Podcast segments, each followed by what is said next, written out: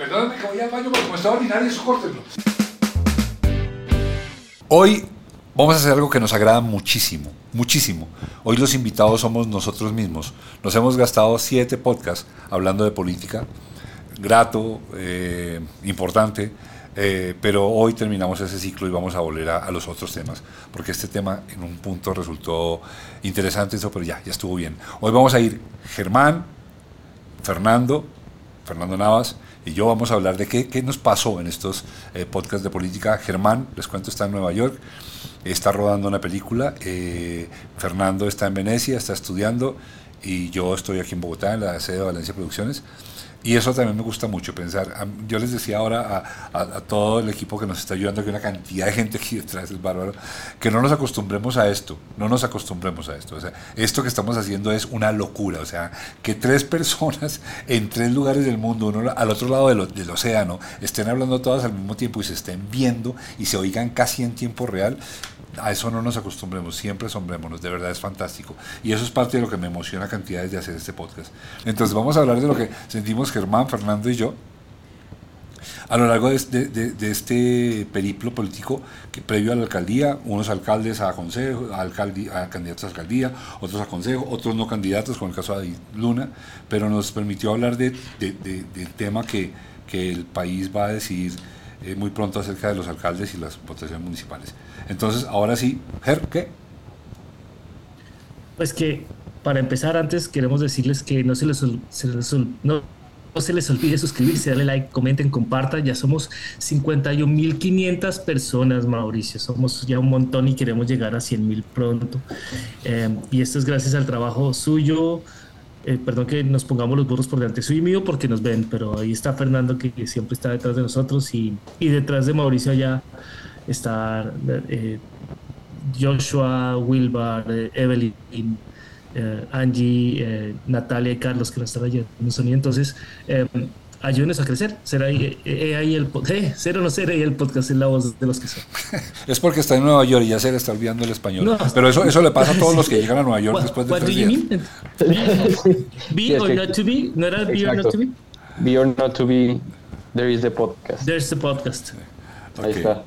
Bueno, bien, y, y, y también también me importa mucho decir que cada vez es más el apoyo de Kenke, cada vez Kenke se acerca más a nosotros, cada vez hacemos cosas juntos y en este caso quiero decir que eh, vamos, a, vamos a desde ya a, aclarar bien, porque reconocemos que nos hemos equivocado, en, aclarar el concepto de qué es Kenke.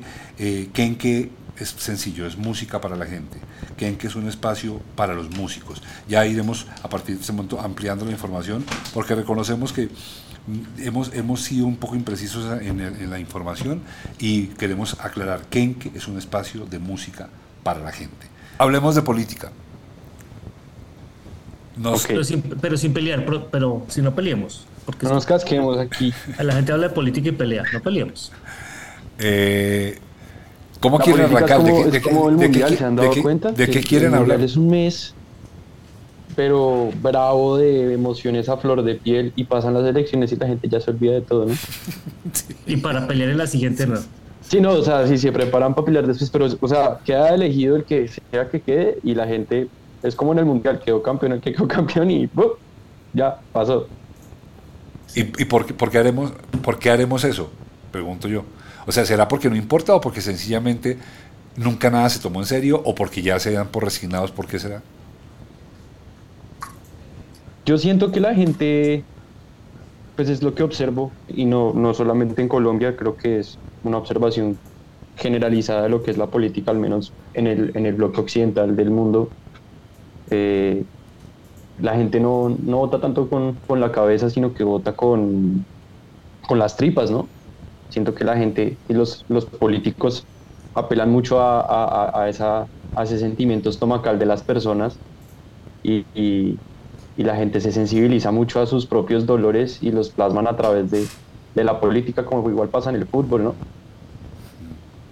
Y, y, es mejor creer que no creer, ¿no? En últimas, así me este, pues, pues, de verdad me acuerdo de ese bolero que siempre me llamó la atención, la letra de ese bolero que dice, miénteme por piedad, yo te lo pido, miénteme sin medida ni clemencia, eh, que odio quiero más que indiferencia, algo así una Y básicamente el personaje le dice, no me vaya a decir la verdad porque no la resisto, sígame mintiendo, ¿no? Se, yo creo que de pronto tiene que ver con eso, ¿no es cierto? Mauro, creo que a veces en la política nos dicen la verdad y nosotros seguimos creyendo lo que queremos creer sobre el personaje. También lo creo, claro, porque es más fácil creer que no creer, correcto. Eh, como dice Residente cuando era calle 13, todos, todos quieren la mentira y nadie aguanta la verdad, ¿no? Sí, es difícil. En, la canción El Aguante, él, mantiene esa frase. Y siento que sí, también es, es, es una necesidad de aferrarse a, un, a una red de seguridad en la que sientes que alguien te va a agarrar si tú te caes, ¿no? Finalmente es una necesidad intrínseca del, ser humano el, creer, ¿no? En un político, en un dios, en un equipo de fútbol, eh, en un ídolo, el que sea. Eh, siento que aferrarse a ese tipo de cosas, así después terminen no siendo ciertas, creo que la gente pues obviamente siento que la gente no va a pensar de esto de forma consciente nunca, porque si pensara de forma consciente se caería la propia mitología que se ha inventado. Pero, pero esta necesidad de aferrarse te termina dando mucha seguridad, te termina dando estabilidad en, un mundo que nunca va a ser estable porque todo va a estar predispuesto a, tu, a, a la percepción de las cosas tuyas, ¿no? Sí, Finalmente, pues. Oiga, ¿cómo, se le nota que estudia filosofía a este man? ¿Qué cosa? es, mucho más conveniente. No, pero en serio, piénselo que sí. Piénselo que sí. Es que es mucho más conveniente, pero lo digo por mí mismo. Es mucho más conveniente la certeza. Es que la incertidumbre es insoportable.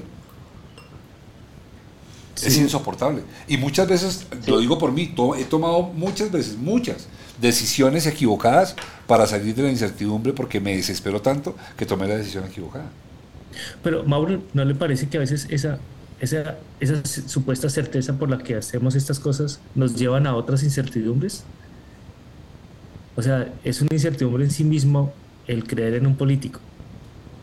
Sí, yo creo. Como, como haber votado por Petro y que ganara, y entonces ahora qué, o como casarse con una persona y después de la noche de bodas ¿no? Bueno, su papá tiene experiencia en eso. tiene PhD, doctorado, master, mister,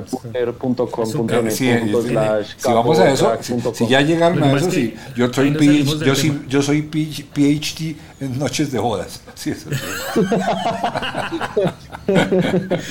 como, como las monas del mundial, ¿no? En cambio, yo que tuve una noche de bodas terrible.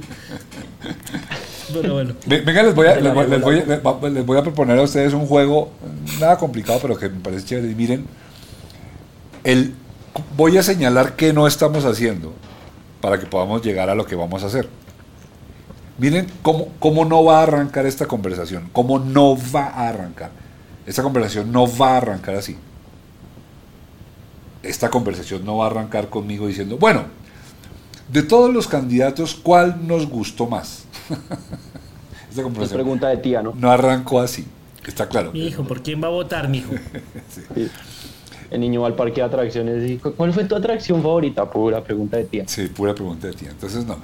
Yo, yo, yo, yo quiero que, pensemos, a ver, hagamos un inventario ahí rápido de con quién hablamos de política en este periplo, Jere y Fernando. Eh, espérate, yo tengo acá, antes, antes de que lo hagamos, eh, yo tengo acá eh, las frases que nosotros siempre subimos a, hacer o no ser de cada candidato.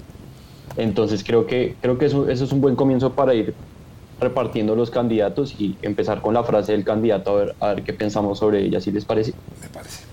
Ah, bueno, porque yo tengo la lista de los candidatos aquí cuando quieran. Dígame uno y yo le digo la frase. Ernesto Samper. Ah, bueno, no, perdón, político, político. Pensé que íbamos a hablar de político. Eh, a él lo entrevistamos como otra como expresión. Le mandé al agua así que, que, que ah, no se la tengo a la mano. No, ya ver, entonces mi hermano Germán y ya nos, nos pegamos un tiro aquí el todos. Primero fue, el primero fue Oviedo, Juan okay. Daniel Oviedo. La frase de Oviedo es la siguiente. Yo como alcalde no me interesa, a mí no me interesa ser familiar de la policía, hagamos el trabajo que cada uno tiene que hacer para garantizar el bienestar de la sociedad. Pura frase de político, ¿no? o sea, lo mismo y nada. Sí, no dijo nada, dio vueltas. Pero siento que el podcast, o sea, yo siento que esa, esa, esa frase plasma mucho, mucho el podcast con él. De hecho, para mí fue un podcast bastante eh, frustrante de escuchar porque siento que la conversación nunca se encauzó a una conversación o a un debate a lo- o, a lo que fuera, sino que el man dio vueltas todo el tiempo en el, en el discurso que él tenía pregrabado. Era como si al man le hubieran prendido un chip acá atrás en la cabeza y le hubieran puesto como modo político. Y, y- y el man, mi papá le decía, eh, Juan Daniel, ¿a ti te gusta el jugo de naranja? Y el man soltaba el discurso que tenía que soltar, o sea, el, el tipo no escuchaba. Él decía, sí, porque cuando yo estuve en el Dani, el Sí. jugo de naranja tenía... Y llevábamos al sur de Bogotá 80 kilos de jugo de naranja para Ya. cada familia. Ya, ya ahorita que estoy viviendo en Bosa, Sí. Saben, Eh, a mí voy a, voy- a mí él, a mí él me, me gustó como persona, me pareció amable tenerlo en el estudio, su química, su onda. eh, quiero decir, a mí me parece que él es un niño muy bien educado y una persona decente. Pero yo siento que él vive en Tralalandia. sí. Sí, sí, también, sí, sí, sí, no sé, es que eso es lo que a mí siempre me pasa con esos personajes y es que yo no sé si viven en Tralalandia o si quieren que pensemos que viven en Tralalandia, porque eso también... Además, hace poco vi una entrevista que le hicieron. Yo no sé si esto es mentira o verdad, pero me pareció una vaina de, de loco que diciendo que él habla como habla porque tuvo un accidente pequeñito, entonces que por eso es que habla así. Y yo, pero. El accidente fue nacer con mucha plata, me imagino. No, no pues que se, que, se, que se pegó cerca a la boca, que tiene una cicatriz Sí, sí, que claro, no se le sí, por la barba. Que Ajá. por eso habla así. Él habla así es por, un- por un accidente. Entonces, Quisiera ver una persona del sur de Bogotá con el mismo accidente. Bueno, a ver si habla así. O sea. Pregunto yo, no sí, sé. weón. Sí. O sea, es- mi forma de hablar es porque tuve un accidente, entonces, pues, weón. Ajá, sí, es que me, me caí y me golpeé contra un lingote de oro. Estaba en mi cuna de oro, weón. Y yo no vi la esquina, marica. Y, y es que ustedes no saben, go- golpearse con oro no es lo mismo que con ladrillo, lo da, da infecciones.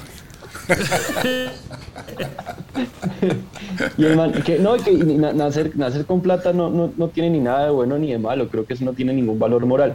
Me molesta mucho de él su, su falta de- de- de franqueza frente a algunos temas. En el podcast sucede que mi papá le menciona lo de los 6.402 eh, asesinatos por parte del Estado en el gobierno de Álvaro Uribe. Y, y el tipo le hace el quite a eso y se hace el marica. Realmente esa es la definición, se hace el marica. Y eso a mí me indica que yo no, yo no estoy tan seguro si el man vive en Tralalandia. Yo creo que el man aparenta mucho de esa imagen de, de niño tonto, vulnerable, que es buena persona.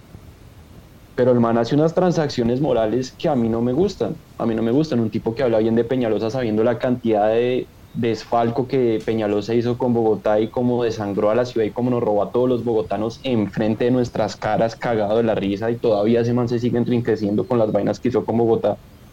Que este man no tenga la franqueza. ¿Sabes la otra que hace mucho Fer? También de la, de la entrevista que leí.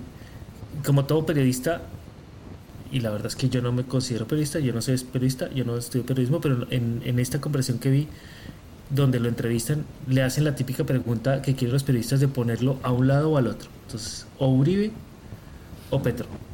Sí. A mí me parece que uno podría escoger la mitad, decir los dos, o los dos, lo que usted quiera. Pero entonces se lo ponen como que tiene que ser blanco y negro. Y el man dice, yo prefiero a Uribe. Eso Ya. dijo. Ujú. Y a mí me parece como, oiga, loco, eh, yo no sé si es por una razón política para ganar algo, pero a mí me parece que no, eh, que, que- o sea, si alguien me dice que va por Uribe, yo no quiero saber nada de este man. Pero se acuerda que aquí lo negó, ¿no? Señor, Aquí lo negó. Sí, sí, sí, aquí lo... Lo- pero lo negó, además, lo, negó al, al- al- al- al que quiera co- corroborarlo, se devuelve al podcast, porque además está muy señalado y la pregunta es muy clara. Y él dijo que él no estaba con Uribe y que él no era el candidato. Claro. No, claro, pero es que la pregunta del periodista fue, si las únicas opciones son Petro y, y Uribe, ¿usted por cuál se va? Pregunta difícil hoy en día, ¿no, Germán?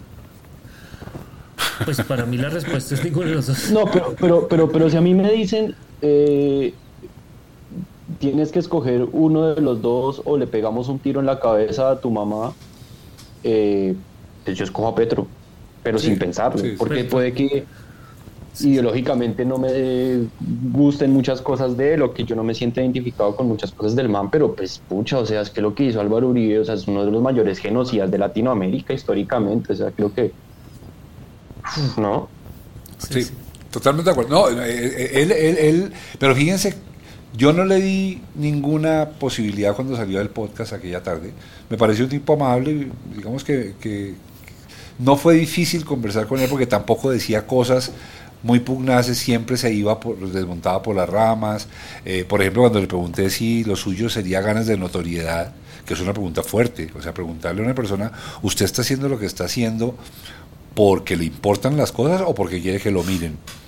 El tipo hizo una, una respuesta muy desconcertante para mí, es que dijo, no, eso mismo me pregunto yo y se lo pregunté a mi psicoanalista. Entonces, el tipo, el tipo de todas maneras diluía y a mí eso me dio la sensación de que no iba a tener mucho chance. Yo pensé, este muchacho, así, este muchacho no va a tener mucho chance. Hoy, en este momento, creo que se está peleando el segundo lugar en las elecciones y eso me, pues, me parece que, que, que, que, es muy preocupante, ¿no creen ustedes? Que personas con argumentos tan, tan endebles tengan tanta opción a dirigir la vida a casi 10 millones de personas. Mm.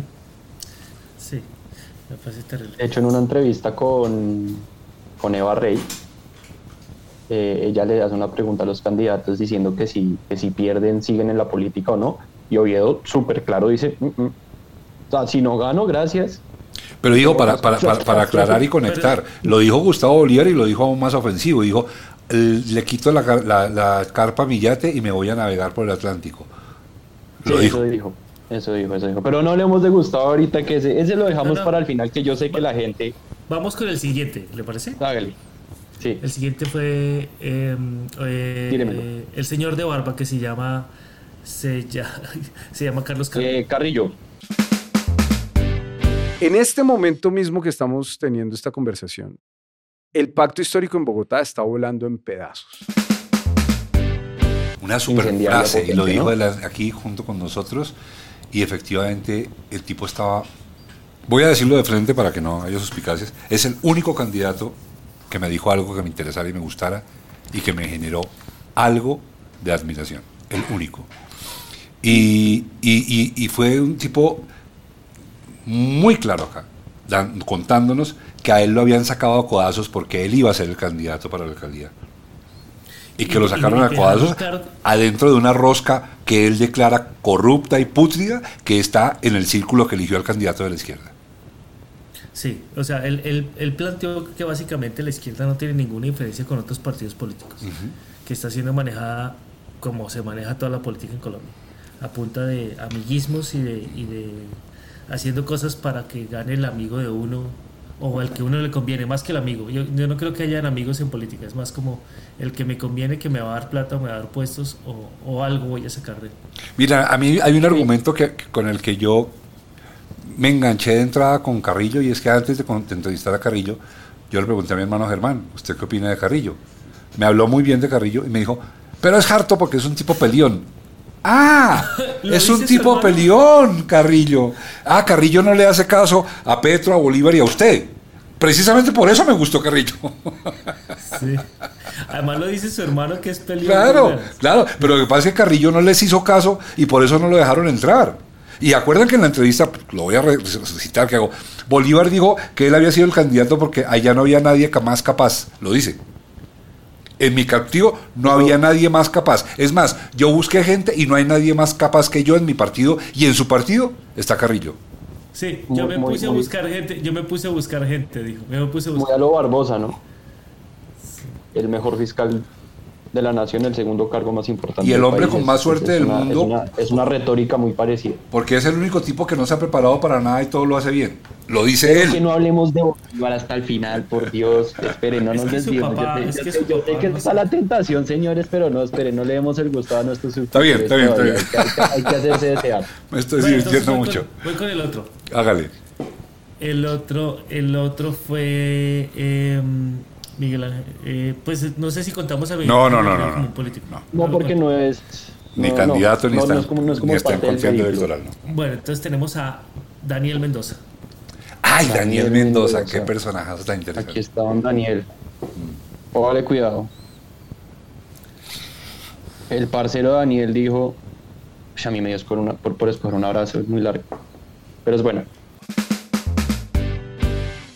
Álvaro Uribe Vélez le he dicho lo que es y lo que opino de él, que es un genocida, paramilitar, asesino, violador. Potente la frase, ¿no? El man, el man se metió en un lío. Hijo, y no era una frase muy larga, se, faltaron como cerca de siete adjetivos más. la frase es corta. Sí, no, yo sé. Pero el man se metió en un lío bravo por lo de violador, ¿no? Yo no lo dudo. Yo no. Eh, Álvaro Uribe Vélez es capaz de cualquier cosa. Eh, pero el man se metió en un lío bravo por haberse puesto a decir eso sin, sin pruebas eh, de sustento y, creo que perdió en esa. ¿Tú crees que perdió por qué? El, ¿Cómo se llama esto? Ah, eh, en, la, demanda de calumnia. No, no.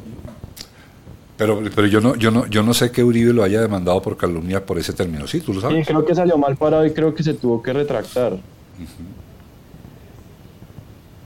Aquí lo estoy buscando porque el man, el man en su momento en un capítulo de Matarife eh, dijo que toda esta, tú, tú sabes más sobre esto, para el testimonio de, de esta chica que dijo lo que dijo. Ah, sí, sí, claro, ¿no? claro. No, no, la, la, sombra de duda es una sombra de duda muy chistosa, porque es una sombra de, duda que dice, a mí me violó un señor que comienza por A y termina por E.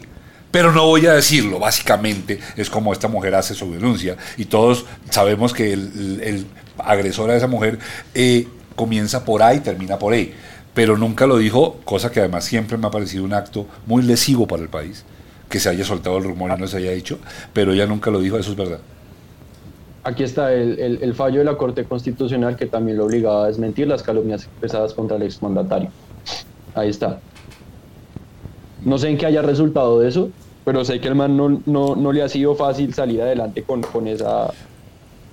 Pero de otro lado te voy a... decir... Porque es algo muy difícil de probar, ese es el problema de otro lado te voy a decir que eh, quisieron vetar Matarife y no pudieron, le quisieron quitar el, el, línea Catalina y no pudieron. Luego, realmente, yo creo que ha perdido más Uribe que Daniel en este caso con, con, la, con, lo que dice Daniel. Uribe ha andado perdiendo como loco, así lo quieran montones, no lleva más sino perdiéndolo. Cogió de parche perder ese man, ¿no? Sí, Menos mal no fue como Trump que dijo que nos vamos a cansar de ganar. Menos mal no dijo eso porque estaría. Oigan, pero venga, Daniel Mendoza, les voy a decir que, que, que, e, él me cae bien, me parece un, él me parece que es un Daniel Mendoza. Daniel. Ah, pensé que Uribe. Eh, gracias, gracias Germán por la corrección. Eh, Daniel Mendoza me parece un hombre puro, me parece que él es un, él es una, un, un soñador que vive en una, en una gesta una gesta libertadora en la cual él se siente un gran soldado y está dispuesto sin problema a ofrecer la vida por la gesta. Y la gesta eh, es muy romántica y él así como tal la ve eh, mi problema es que la gesta de él tiene amigos como los que tiene. Y ahí la gesta se me vuelve el Consejo de Bogotá, la Cámara de Representantes, el Palacio de Nariño. digo, en la casa, en ninguno de esos lugares hay un héroe como Gandalf o, o como Harry Potter. No, allá esos no existen. Allá, Star Wars no se da allá. Star Wars se da en la Estrella de la Muerte y en el espacio, no en el Capitolio Nacional ni en el Consejo de Bogotá. Y yo siento que, que, Daniel va, eso, él va como Lucas Skywalker a agarrar a Darth Vader y no, es más bonito el mundo de Star Wars que el de la política colombiana en realidad. Mauro, yo eh, eh, espero que esto no se tome tan mal, pero yo siento que su único tema en, el en la vida es Álvaro Uribe, que no tiene otra cosa de qué hablar. Se lo reconozco. Es como su tema fetiche, ¿no? Sí. Sí, pero no, o sea, como, ¿cómo está su mujer? No, pues es que como Álvaro Uribe, el hilo nuevo rojo, que no sé. Sí. A mí, a mí Daniel también me cae muy bien. Eh, me da lástima que se vaya el consejo porque creo que allá se va a desperdiciar con lo talentoso que es. Pero yo entiendo que es algo que él, que él siente que él necesita vivir, así sea para que se desencante. ¿no? Yo creo que, que, que hay cosas que hasta que uno no las vive, uno no dimensiona qué son como, como decía mi profesor de sociales del colegio, Juan Carlos Borges, por si lo está viendo, eh, decía que, ¿cómo es que era que decía? Que, que, a uno no le interesa oler la mierda de otro, sino que a uno le interesa comérsela de uno. Sí. Uy, Y- pucha.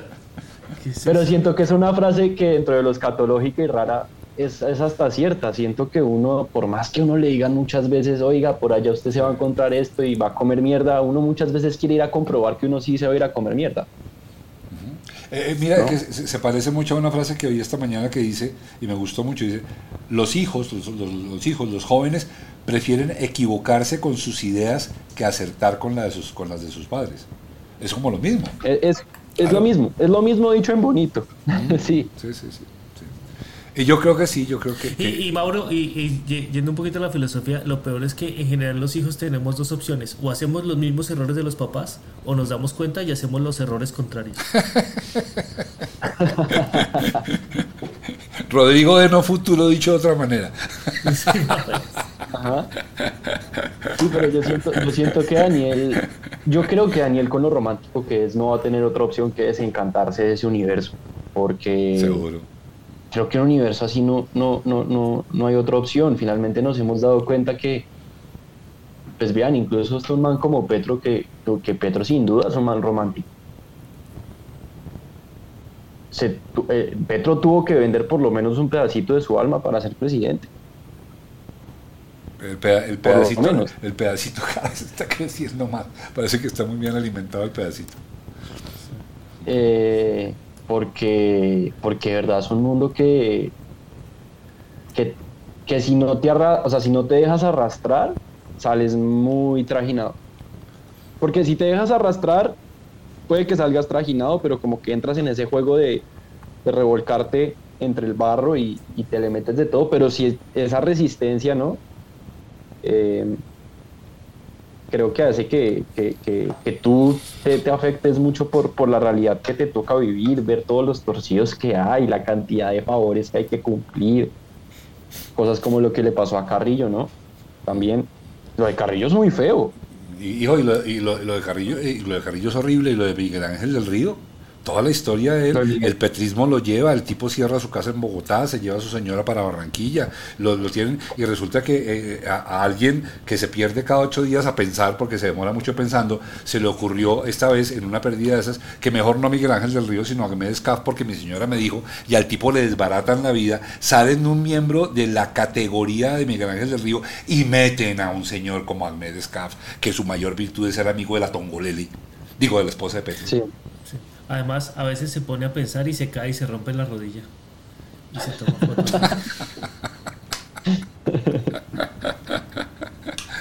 Bueno, bien por Daniel, ojalá se desencante sin mucho dolor, ojalá no le hagan daño, ojalá no lo maltraten, ojalá no se deje permear y vuelva a las letras, a lo suyo, a esa pelea con Uribe, yo se la admiro, es linda, valiente y No, y si se le metió a la pelea de meterse ahí, pues marica, que lo dejen hacer también, ¿no? Que No no, va a pasar, saquen a son- codazos tampoco. Ahí, ahí te- ahí sí Pues- te, te- te lo digo con, como con, la, con, la, con, con el peso de, de- de- No, hijo, no. es que vieras el Consejo de Bogotá, es terrible, son, es terrible, es terrible. Eso es una cosa horrible. Es, es como una tienda chiquita, barata, llena de hormigas, es horrible, es horrible. Y todas cucarachas. De borrachos en la entrada. Bueno, le tengo otro. Le tengo Hágale. Rodrigo ¿Quién va? Lara. Rodrigo, La- Rodrigo Lara.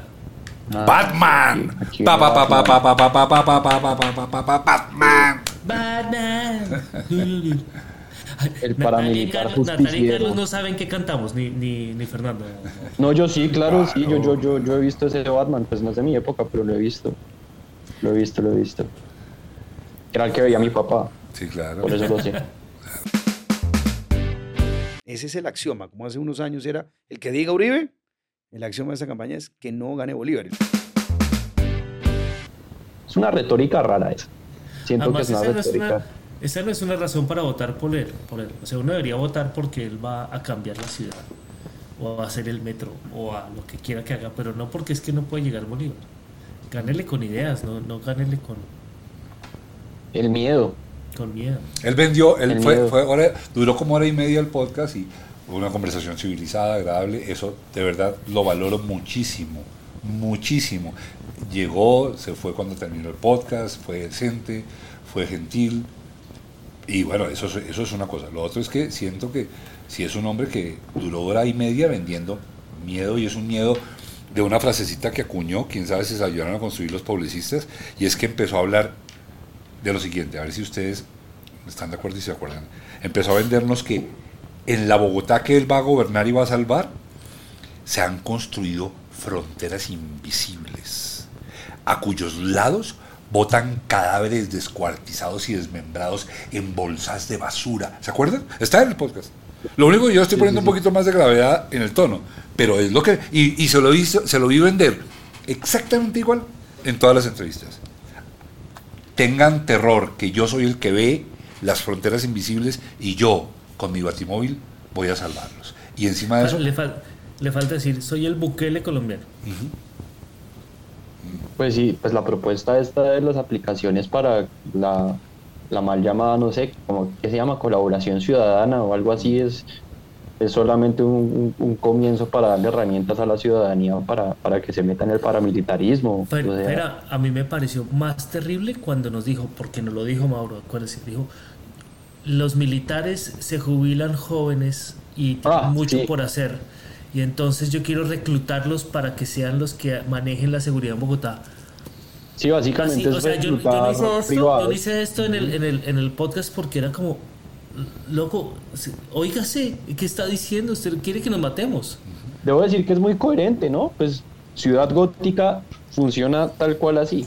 Si ustedes ven eh, la tira cómica de Batman, tal cual así hace el, alcalde de Batman, agarra manes que son de la seguridad y los mete con armas y, y te ese bala, o sea, el man muy Batman. Ahí me sale la frase de tía de ¿qué pensaría el papá si estuviera vivo? Esa es la frase de tía. O sea, a, mí, a mí en eso, perdón, qué pena. No, no, dale, dale. A, mí, a mí en eso Lara y, y Galán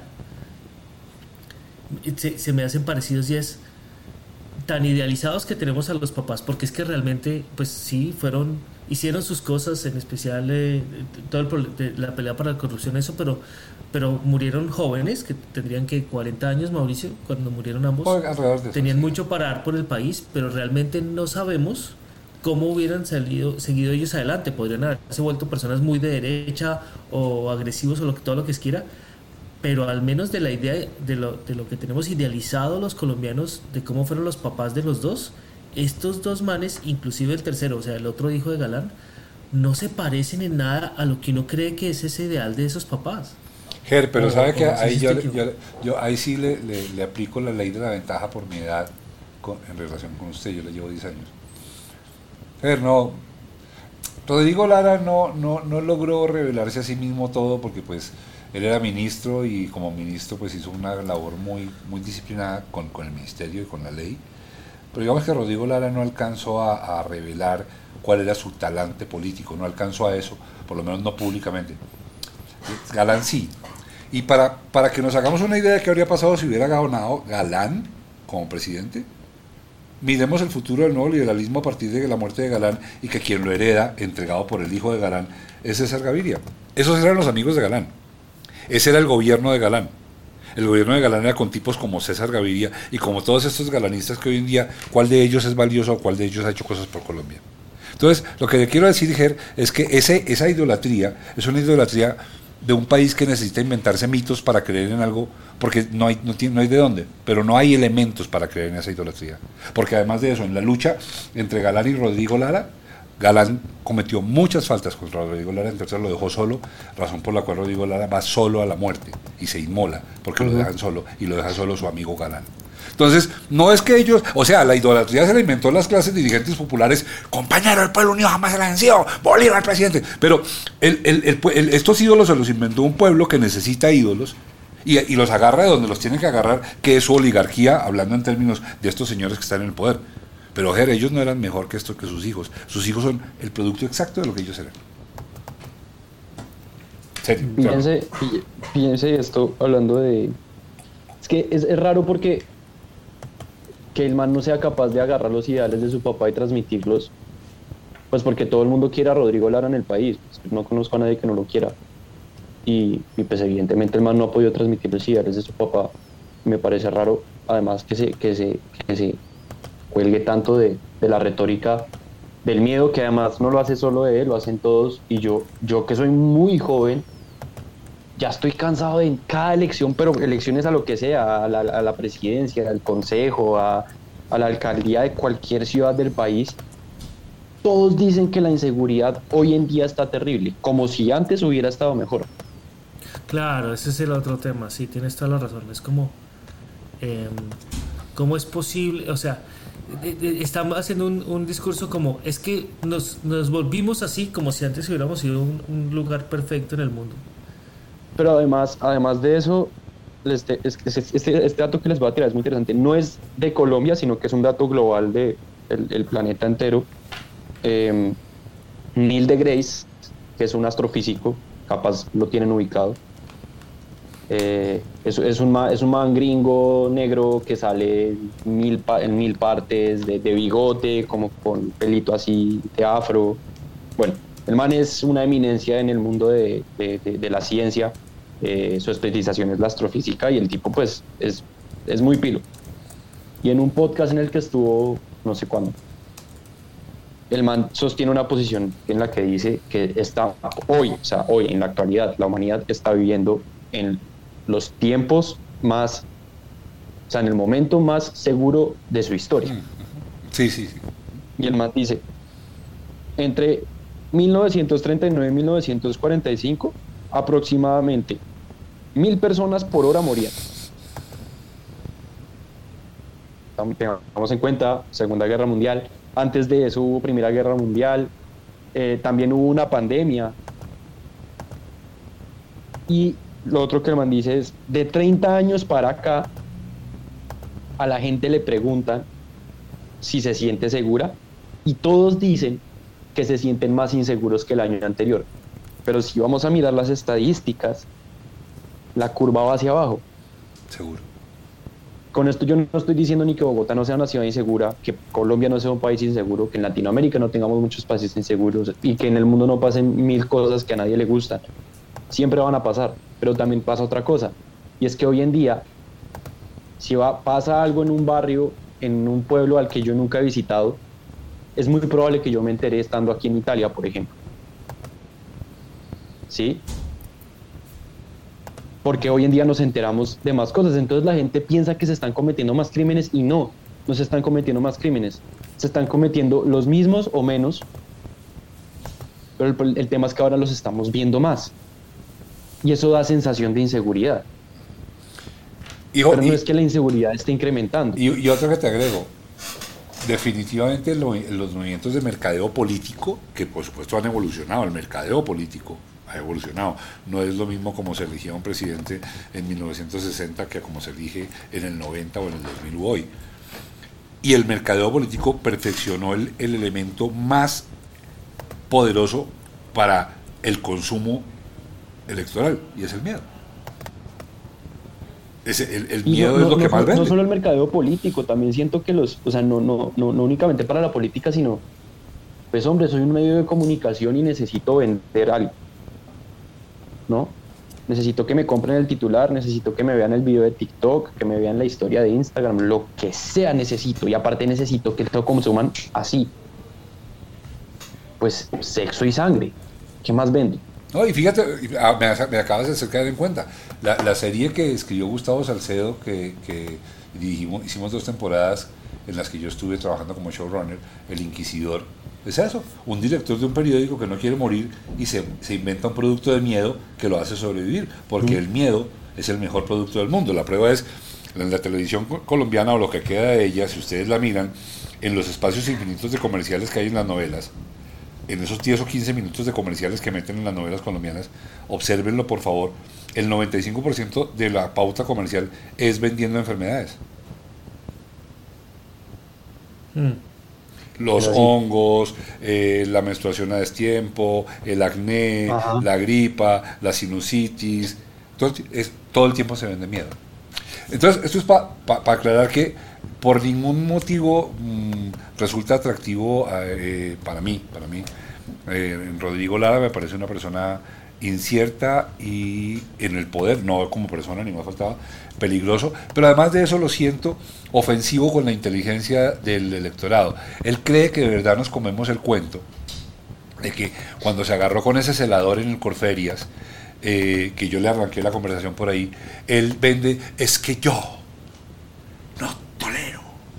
que me miren mal a una mujer. Ay, querido, no te creo nada. No te creo nada. El, el problema Pues es la era- otra vaina con los políticos, ¿no? Siempre hay una razón. Siempre. O sea, es que no hay veces que no. A mí me encantaría que, de verdad, y me haría, y me haría per- eh, eh, toma- tomarles eh, más respeto o, o volver a tomarles respeto porque ya no les se los tengo a casi ninguno. De que cuando la embarren, pues sí, ok, pues sí, la embarren, ¿sabes? Nadie es capaz de aceptar sus errores. Nadie. Nadie. Nadie. Oiga, voy a decir una cosa que, que me, que me podría significar la autoexpulsión del podcast. Y ella. eh, no, mano, yo voy a decir, a mí. Uy, de lo que voy a decir. Ahí voy. A mí Juan Manuel Santos me. No, el man me descrestó, el man, yo lo vi pidiendo ¿Quién? perdón. Juan Manuel Santos. Juan Manuel Santos. Sí, es verdad, él pidió ¿Qué perdón. O sea, ¿qué hago? perdón. Ahí están los hechos. El man ha tenido la interés de pedir perdón como tres veces, entre otras por los falsos positivos. por los falsos. Pues, desde- creo que ha sido el único político de, de- de- de gran envergadura que, que se ha parado a, a hacer eso, ¿no? Sí. Sí, y a, y a- y- Y- y- y- y a Dios lo que es de Dios y al usted César que lo que es gente de sea, no sea capaz de, de- de darle ese. De, de, de aceptarle eso. a- al menos a mí. No, yo estoy de acuerdo. Y ojo, y creo que los tres creo que podemos estar de acuerdo aquí en que Juan Manuel Santos, él y su familia son de las familias que le han hecho más daño al país en la historia del país, que se han aprovechado de su posición, que han, que han desangrado el país para eh, tener poder y para enriquecerse. Pero una cosa no va a quitar la otra. O sea, así como eso es fácil, lo otro también, ¿no? Sí, y, y vamos a decir otra cosa. El, el- el po- el único año de paz o año y medio que yo conozco en Colombia, en 63 años, lo viví bajo el gobierno de, de Juan Manuel Santos. Sí, de hecho, el hospital militar después de la firma del acuerdo estaba prácticamente vacío. Sí, y el ambiente que se Sí. respiraba en Colombia era amable. Así a mí no me gustara el tipo del todo, pero en Colombia el, el clima de pugnacidad empezó a bajar y hoy en día está insoportable. Hoy en día lo que antes eran los uribistas, hoy en día son los petristas. Entonces ahora no se puede decir nada de su líder porque entra uno en zona de peligro. Yo creo que son las dos cosas. O sea, amb- ambos, ambos bandos son, no voy a decir que son iguales, porque lo que defiende el uribismo es, es más indefendible que lo que defiende el petrismo, por la razón que mencioné cuando empezó la conversación que estamos teniendo. Eh, es que un genocidio ya es muy complicado de defender, ¿no? O sea, ignorarlo es, es demasiado, es, un elefante muy grande en la sala como para no mirarlo. Y si, y si no lo quieres mirar es de verdad porque no tienes ganas y porque te quieres comer tu propia mentira. Em, pero, pero, pero sí es cierto que de repente eso no pasaba con los uribistas tanto como lo estoy viendo con, con el petrismo. Y es que se genera esta figura gloriosa, divina, mesiánica, en la que si se meten con él, se meten conmigo, ¿no? Es se, se volvió un integrante de las familias, de los, de los seguidores de él. Eso es lo que yo siento. Entonces no puedes decir nada contra él porque directamente estás yendo en contra de el cambio para que el país sea un poquito más justo y o, no, o, o de la Colombia que nos permitió volver a las fincas. O esto- también, sí, que eso, eso es un discurso bueno, más viejo que el agua, ese discurso ya hoy en día. Pero sí, los petristas sí, y, y- y- y me, da, me da lástima porque, porque el petrismo en su momento era un espacio, no el petrismo, pero el, el movimiento Petro era un espacio en su momento de, de pensamiento crítico, de, de crítica y de crítica constructiva y, y lógica e- e inteligente hacia la realidad del país. Y siento que muchos como llegamos al objetivo, yo también voté por Petro, creo que aquí los votamos por Petro, ¿no? Sí. Sí, señor. es correcto. Eh, que además no, no me arrepiento de votar por Petro porque aparte la, la otra opción era inviable, era como pegarse 25 tiros en cada pie. Eh, 25. y llegamos y mucha gente siento que está muy aferrada a esa idea romántica y no la quiere soltar. y les da mucho miedo ser críticos porque sienten que si son críticos van a ir en contra de la decisión que tomaron en las urnas en su momento. Hijo, perdóname que te interrumpa ahí, pero tú sabías que eso es una de las vertientes de la, de la lírica de la izquierda, la lírica de la izquierda en Colombia, a la cual yo nunca he pertenecido, nunca, sorprendentemente para cualquier persona, pero yo nunca he sido de izquierda. La, la línea, no, ahora eres de derecha, ahora, eres Mauricio Ávila.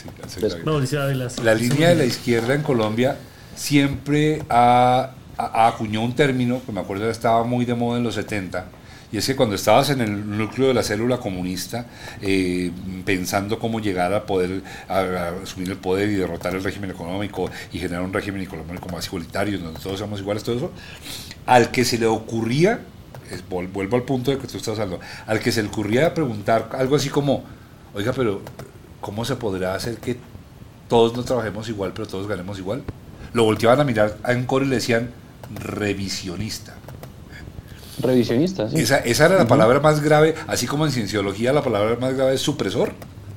Sí. La palabra más grave que tienen los de la izquierda adentro de sí mismos en sus códigos de conducta es el ser revisionista. No, nosotros no cuestionamos la voluntad del líder. Así como en la derecha, si tú tienes alguna idea medio social ya eres comunista, ¿no? si, yo considero que de repente las cosas deberían ser un poquito más justas en términos de oportunidades, ya no eres comunista. Oye, eres, eres un rojo. Y, esa, esa, esa, esa derivación proveniente solamente de la gran ignorancia que decidió que, los, que el comunismo era un adjetivo calificativo negativo. O sea, el comunismo no es nada, el comunismo es una forma de pensar se vuelve positivo o negativo de acuerdo a su aplicación.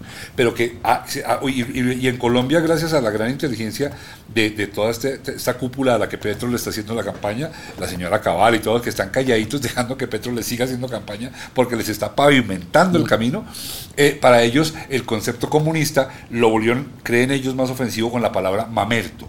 Y se la aplican a todo lo que no entienden. Sí, igual que al revés hacen los que apoyan a la izquierda con las personas que no piensan del todo como ellos, a quienes llaman burgueses. Ajá. O oligarcas. oligarcas.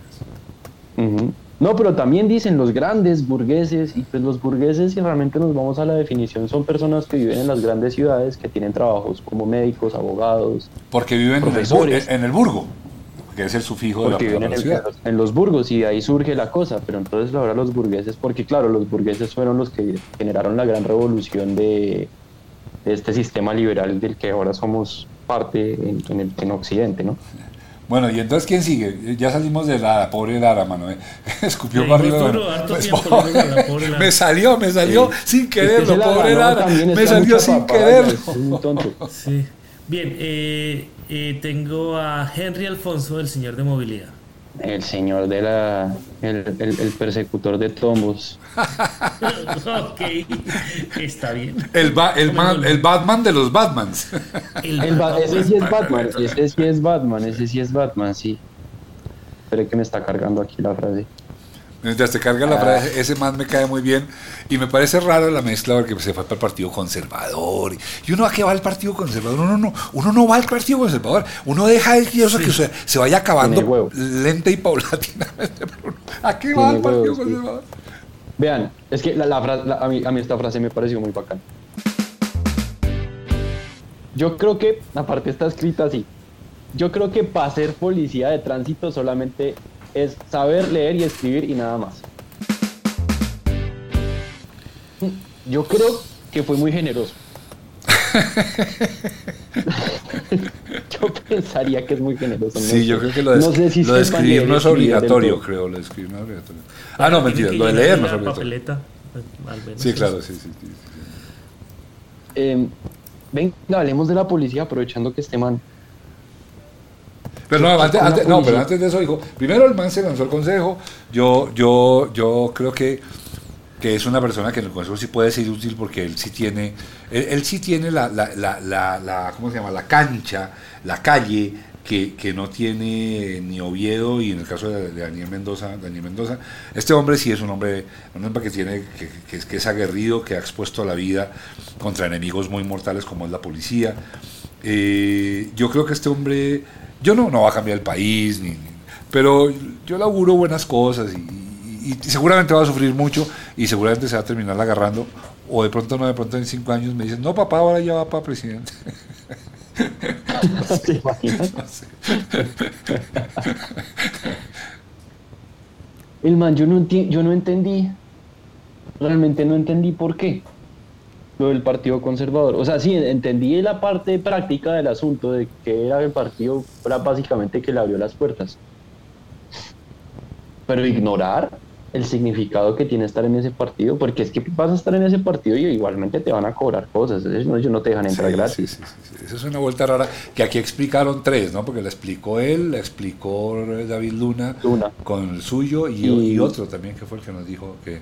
Carrillo también la explicó también. y Bolívar también la explicó Ah, de, sí, algún- sí, de- sí, de sí, cierto modo. Eh, esa esa disci- disciplina de los partidos, aprendí aquí, yo no la conocía, eh, como perversa, ¿no? Como perverso que uno tenga que, que negociar con uno tanto para poder pertenecer a una colectividad que, en la que uno no cree, pero que es la única que tiene, no sé. Es una gran, una gran pregunta, no tengo nada que decir a eso respecto, no sé, si yo fuera político no sé qué pensaría, pero sí es una cosa rara, ¿no? Como... Pero es, que, es que es como la, la mecánica de la política, ¿no le parece, Mauro?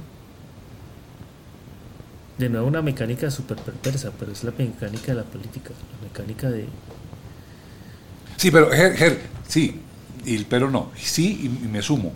Claro, pa- para mí fue revelación, igual que para usted, yo, yo en- en- realmente conozco muy poco de la técnica de la- del, del partidista y electoral y eso, pero todas esas cosas me, me- me deslumbraron eh, y pienso que, también se escudan mucho en el tecnicismo, ¿no? Eh, como que es que, mire, como yo no podía, entonces me tocó meterme con este corrupto porque si no me metía, entonces me quedé preguntándome, me quedo preguntándome, lo mismo que le pregunté a Gustavo Bolívar cuando arrancó esto, y no voy a hablar de la entrevista con él, sino es cómo hago yo para estar en un movimiento que, como por ejemplo el M19, no le ha pedido perdo- perdón a nadie por lo que le hizo a José Raquel Mercado.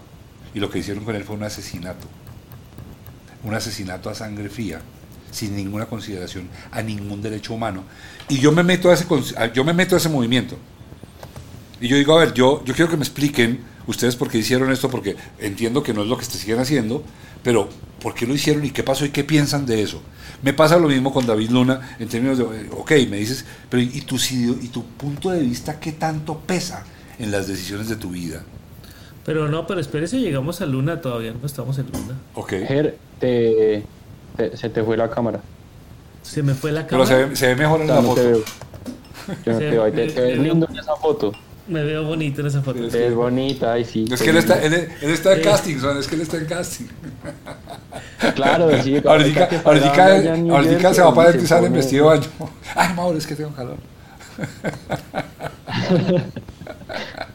Pero, pero me pongo en medio de la Eso, ahí, pose. Ay.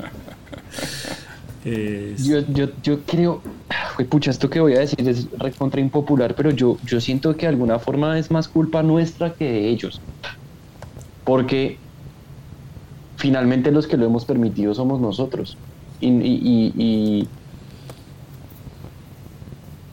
digamos, personas como nosotros, que hemos, por fortuna, hemos tenido la oportunidad de crecer en contextos privilegiados, pues tampoco es que que hayamos crecido en los millones de dólares, pero hemos crecido en contextos que nos han permitido, permitido tener educación y tener eh, acceso a, a muchas cosas que la mayoría de la gente, al menos en Colombia, muchas veces no puede tener. Y creo que mismo personas como nosotros hemos sido muy inconscientes de siempre se está mirando a la cabeza. Entonces, es Uribe, es Petro, es Duque, es Santos, o Pastrana, o Gaviria, o Turbay, bueno, en fin. Marica, cuando en realidad las vainas, o sea, a los que hay que ir a romper es a los del Congreso, por ejemplo, o a los que hay que ir a romper es a los concejales. Sí, o sea, hay que, hay que, hay que, hay que, eh, revolucionario el, el- discurso, ya me he puesto incendiario, pero hay que desbaratar la maquinaria de abajo hacia arriba y no de arriba hacia abajo, porque es que si tú tumbas la pieza desde arriba, lo de abajo sigue sostenido, Claro. pero si tú tumbas desde abajo, La, la- Todo la- se cae. la- la probabilidad de que, de que aparezca otro Uribe es muy alta porque hay toda la base que quiere elegir otro Uribe. Uribe no, un Uribe no podría existir sin la base que quiere elegir un Uribe. Y vuelvo a decirlo, y con, lo digo en serio, el peligro de que aparezca otro Petro es en la base, no es en Petro. Es que la base los produce, porque la base los necesita. Eh, Mauro, y haciendo unas comillas donde en general las copias son peores que los originales. suele, suele, ser así, suele ser así, claro que sí. Y el tema es, y vean qué, qué importante es elegir bien esos cargos que no tienen la, el ojo público tan fuerte encima, que por ejemplo, personajes como, como, como mi tío Germán Navastalero, que no lo digo porque sea mi tío, sino porque lo digo porque esto fue así, que fue uno de los que ayudó muy fuertemente a que Uribe no se reeligiera por tercera vez, que destapó la GIS política. Y eso es un representante a la Cámara, estamos hablando. No lo hizo el presidente, no lo hizo ni siquiera un senador. Ni siquiera un partido, porque lo hizo él solo. Él ni lo siquiera un partido. Entonces, si nosotros los ciudadanos realmente despertáramos y en vez de estar atacando todo el tiempo al que está arriba, porque es que el que está arriba solamente es una consecuencia de todo lo que está detrás. Sí, y tendríamos que informarnos más de, lo pequeño a lo grande, ¿sí? Ver, ver dónde están esas, esos pequeños piñoncitos y atacar esos frentes, porque esos son los que realmente están más podridos, más que el que está arriba. El que está arriba es un muñeco que ponen, que es el que brilla más. Eso es todo, esa es la única diferencia. Sí. Pero, por ejemplo, vean, vean las reformas ahorita de Petro. Que estemos de acuerdo o no, no, no, me voy a meter en ese tema si estamos de acuerdo o con, con, las reformas. Vean el mierdero con estas reformas porque qué, qué complicado es para un presidente pasar reformas. Entonces, ¿dónde está el poder realmente? Pues por fortuna es una democracia y está repartido. Pero como ciudadanos tendríamos que salir a romper lo que hay que romper y no siempre ir a criticar. Entonces salen los de la derecha con sus antorchas, además re, re nazis, el, el, el, el modelo estético Recucuxclán, o sea, muy, muy, muy el señor este molano, ¿no? Recucuxclán puros, o sea, pura sangre Recucuxclán. Sí, puro Cucuxclán, puro Cucuxclán, y entonces ¿qué contra Petro? Y sale la gente a marchar por lo de, por lo de la gasolina y es contra Petro. Y salimos nosotros eh, hace, hace los varios años que han sido a marchar en contra de Duque Pucha, sí, obviamente hay que, hay que protestar cuando las cosas no nos gustan y tenemos el derecho. Pero había que revisar realmente a qué frentes vamos, vamos, vamos a atacar. Yo estoy muy de acuerdo con Miguel Ángel que hay que ser incendiarios. Pero, pero yo creo que hay que saber ser, saber ser incendiario también es importante, Fer. Eh, y lo digo porque a un personaje que le gusta mucho a su papá, que, que, que es eh, el ministro Gaviria, ¿cómo se llama? El que fue ministro. No, pero no me gusta tanto, Ger, no, no, no, no me vende esas cosas, no. No, lo oigo en su podcast, pero no, me, me genera mucho aburrimiento a veces. Pero Alejandro María, lo último que dice, o sea, sale en una entrevista diciendo, em, es que es que hay que asegurarse de que Petro no esté en el gobierno después del... Loco, ¿en qué momento ha habido esa conversación de que él quiere quedarse? Porque quieren meternos de nuevo el miedo de que se quiere quedar. Totalmente. Y, esta cosa, y con Mauricio hemos hablado, él siempre se pone en posición de yo soy el que lo sé todo porque soy, soy académico y además paisa, entonces lo sé todo en la vida. Entonces, loco, lo que está haciendo es generando miedo. Y es una narrativa que está usando él, es una narrativa que está usando Peñalosa, es una narrativa que está usando la Cabal, es una narrativa que están empezando a usar muchos porque agarran los modelos tradicionales de izquierda de Latinoamérica, Cuba, Venezuela, ¿no? Y dicen que va a ser lo mismo acá. Y lo que dices tú, eres cierto. Esa discusión yo no he visto dónde salió. Yo no sé dónde se lo inventan. Le juro que no sé dónde se lo inventan. Y además Petro tiene todo el derecho a decir que él quiere que su ideología siga y que ahí va a estar el que siga en su, en su, en su ideología y está perfecto si Petro quiere estar Además, y es muy, muy importante que siga por, para, les toca enseñarles a muchas perdón, generaciones. Perdón, Mauro, solo para terminar eso. Lo más lógico del mundo es que si yo gobierno bien, escojan a alguien que está en mi propia línea. Es que no hay, pues obvio. no hay nada más lógico del mundo. Y ahora sí. Sí, no, no, no, no, es que, es que ese es un temazo. Y, y es, eh, tengo una editorial del espectador que en algún momento quisiera acuñar de hace como otros cuatro días en donde dice que, la que los candidatos que hacen lo que hizo Quintero en la alcaldía, lo que hizo eh, este del Magdalena, se me olvidó el apellido, que renunció también, son unos traidores del electorado. Y eso es lo que yo le señalé a Bolívar, entre otras cosas. Que no vamos a hablar de Bolívar Pero, todavía, quiero- Miguel. es que, pero es que el tema pasa y que no se me olvide. Oiga, ¿usted, usted a qué vino? Pues que nosotros lo acordamos. Usted, usted, usted vino a, a correr para otro lado, me vendió a mí todo un futuro, pero apenas se le acaba su carrerita, me manda mi futuro para el chorizo y me voy para el otro lado. Bueno, entonces, venga, y nos acerquémonos a Bolívar. Pero antes de Bolívar, Sí, ¿sabe qué? No hablemos de nadie más. Vamos a cascarnos aquí. Listo, suscriptores, aquí estamos. Tenemos chalecos antibalas como Henry Alfonso para Pero- recibir los disparos. Antes de eso estuvimos a, a Luna, A que no Luna. está, no está saliendo para nada. ¿De qué vivirá él ahora?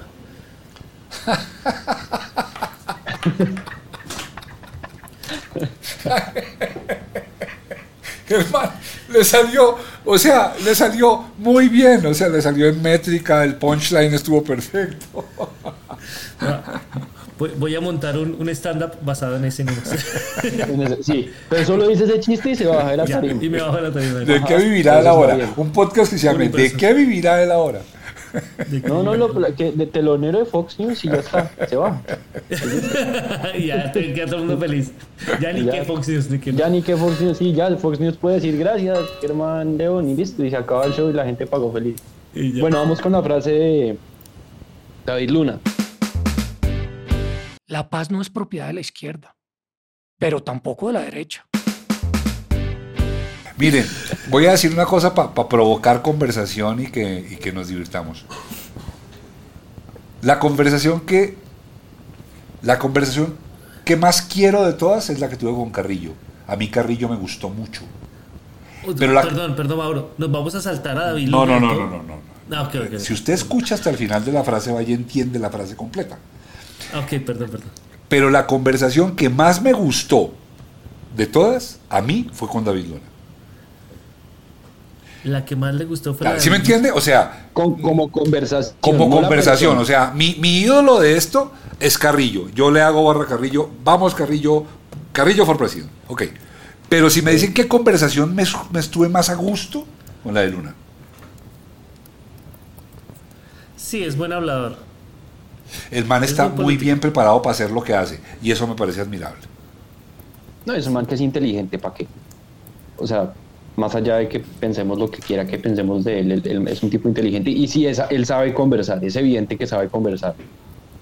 Eso es claro, yo, eh, obviamente fuera del aire, pues porque yo creo, creo que este es como el primer podcast en el que yo estoy de verdad así como estamos en este momento. Les cuento que en conversaciones con mi papá hablando, analizando las cosas, yo le dije, pucha, yo le habría cascado más duro a Luna.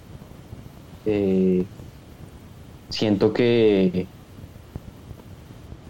siento que le perdonaron mucho la vida en el podcast.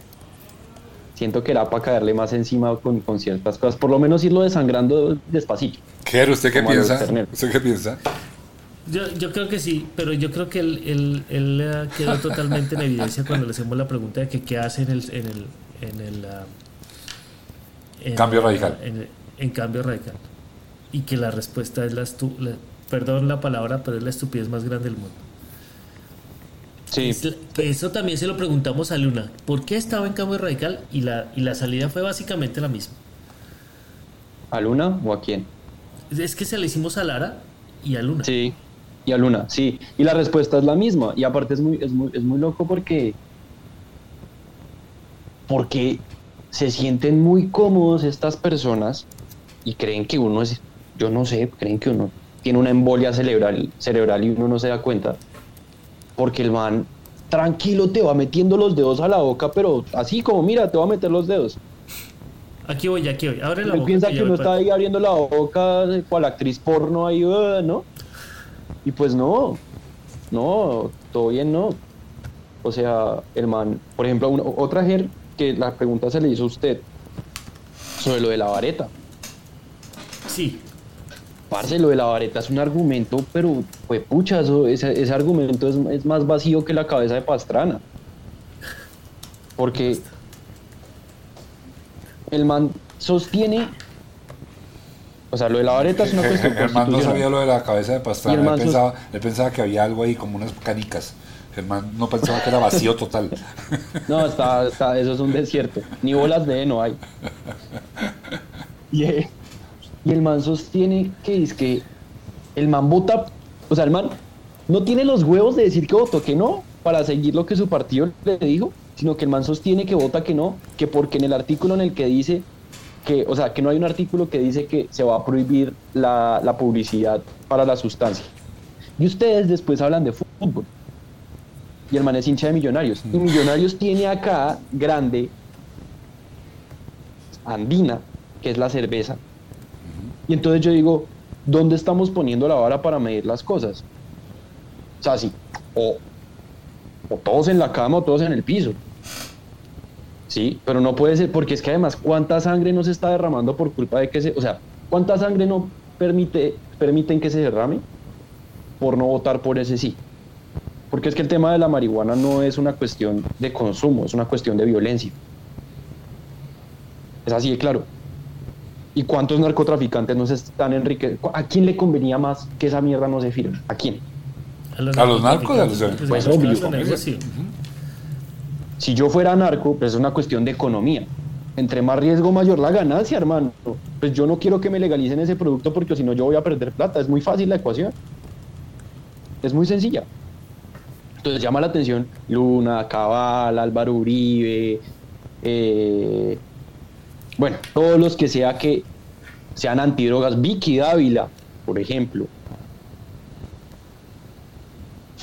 Oiga, es muy sospechoso esta pelea contra las drogas. Porque los que más salen perjudicados son los narcos cuando se legaliza esa vaina. Es una realidad absoluta esa. Y, y- y- no vamos a, a- a revelarle nada a nadie cuando decimos que los mejores amigos de Álvaro Uribe, de Cambio Radical, que su gran epicentro es la costa, eh, de la señora Cabal y su marido costeño, eh, este, el dueño- el de la FIFA de las vacas, todo eso, toda esa gente es de la costa y la costa es el imperio de la marihuana. Sí. Además, porque piensen los, los, porque eso también pasa a través de negocios que son legales, que son todos estos lavaderos, como por ejemplo, presuntamente la Olímpica, que es de los Char. Ustedes saben la, la cantidad de plata que ese sitio debe lavar. Ustedes legalicen la marihuana, las ventas se les van a bajar fijo porque no pueden meter tanta, no pueden inyectarle tanta plata a ese tipo de negocio. Además, un supermercado terriblemente malo, ¿no? Está claro. Ah, no, pero es de los peores. Desordenado. O sea, en términos de todo, de- de entrar, atención, entrar de- es horrible, es horrible, todo, sí. horrible. Puede que, no sé si es que es más barato que nada, pero entrar es muy desagradable, es, es, es- es con desidia. Es como, sí, es un poquito como sucio. Sí, es sucio. Es un poquito como sucio. Está como roñoso. O sea, eh, Germán hizo así, así, así y llegó. Así como, ay, ay, como, sí, como olímpica, ay, qué, qué asquito, ¿no? Pero miren que esta, esto, esto es cuando lo oiga algún oyente nuestro de la costa y eso, va a pensar que es que somos muy cachacos y clasistas. ¿Se dan cuenta del problema? Entonces nos van a acusar ahora de cachacos clasistas. Encima. No, no, no es un tema contra la costa, todo bien con la costa, no, el problema es contra los paracos que tienen los negocios allá, o sea, nada, nada que hacer, o sea, los char, eh, mismo este man Arquimedes, cada vez ese man debe tener mil vainas, o sea, pues presuntamente digo otra vez porque no tengo pruebas, pero tampoco tengo dudas. A lo bien. Marta Lucía Ramírez, esa es otra que tiene la de vainas allá en la costa, ¿sí o En qué? San Andrés, sí, sí, claro. Sí. Vengan, entonces, bueno, David, Da- Da- David, Luna- David Lunacek, ya sabemos, es un hombre que ma- maneja muy bien la dialéctica, eso se lo admiramos. Creo que todo, todo, todo, todo hombre público debería prepararse para muchas cosas. Entonces, para la comunicación, para la dialéctica, eso no lo hace mejor persona ni nada, pero yo sí me siento más cómodo si el que está gobernando la nave habla bien el castellano, por ejemplo. Uy, me da una tranquilidad pensar que se me fue al colegio. Uy, no, no, no, no, cosa bárbara, bárbara. Bueno, entonces que sacamos los redobles, hacemos un redoble aquí gigante porque Pero antes, antes de dejarlos, es que, es que de, ver- de verdad, a mí un presidente que diga taxi me preocupa. No porque decir taxi esté mal, No, pero si- bueno, espera, sino espera, porque espera. es que decir taxi Porque- implica que uno ha sido carente de lectura y de educación. Espera, porque eso, es un tema es- complejo. Es un tema porque complejo. eso es una vaina cultural, ¿no? No, es, sí es cultural, es cultural Es educativa.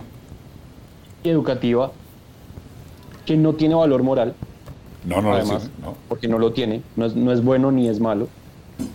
Eh, pero también hay que entender, y después se puede, pues lo que pasa es que si nos metemos en ese tema, pues nunca vamos a acabar el podcast, pero pues hay que entender también los precios de la democracia.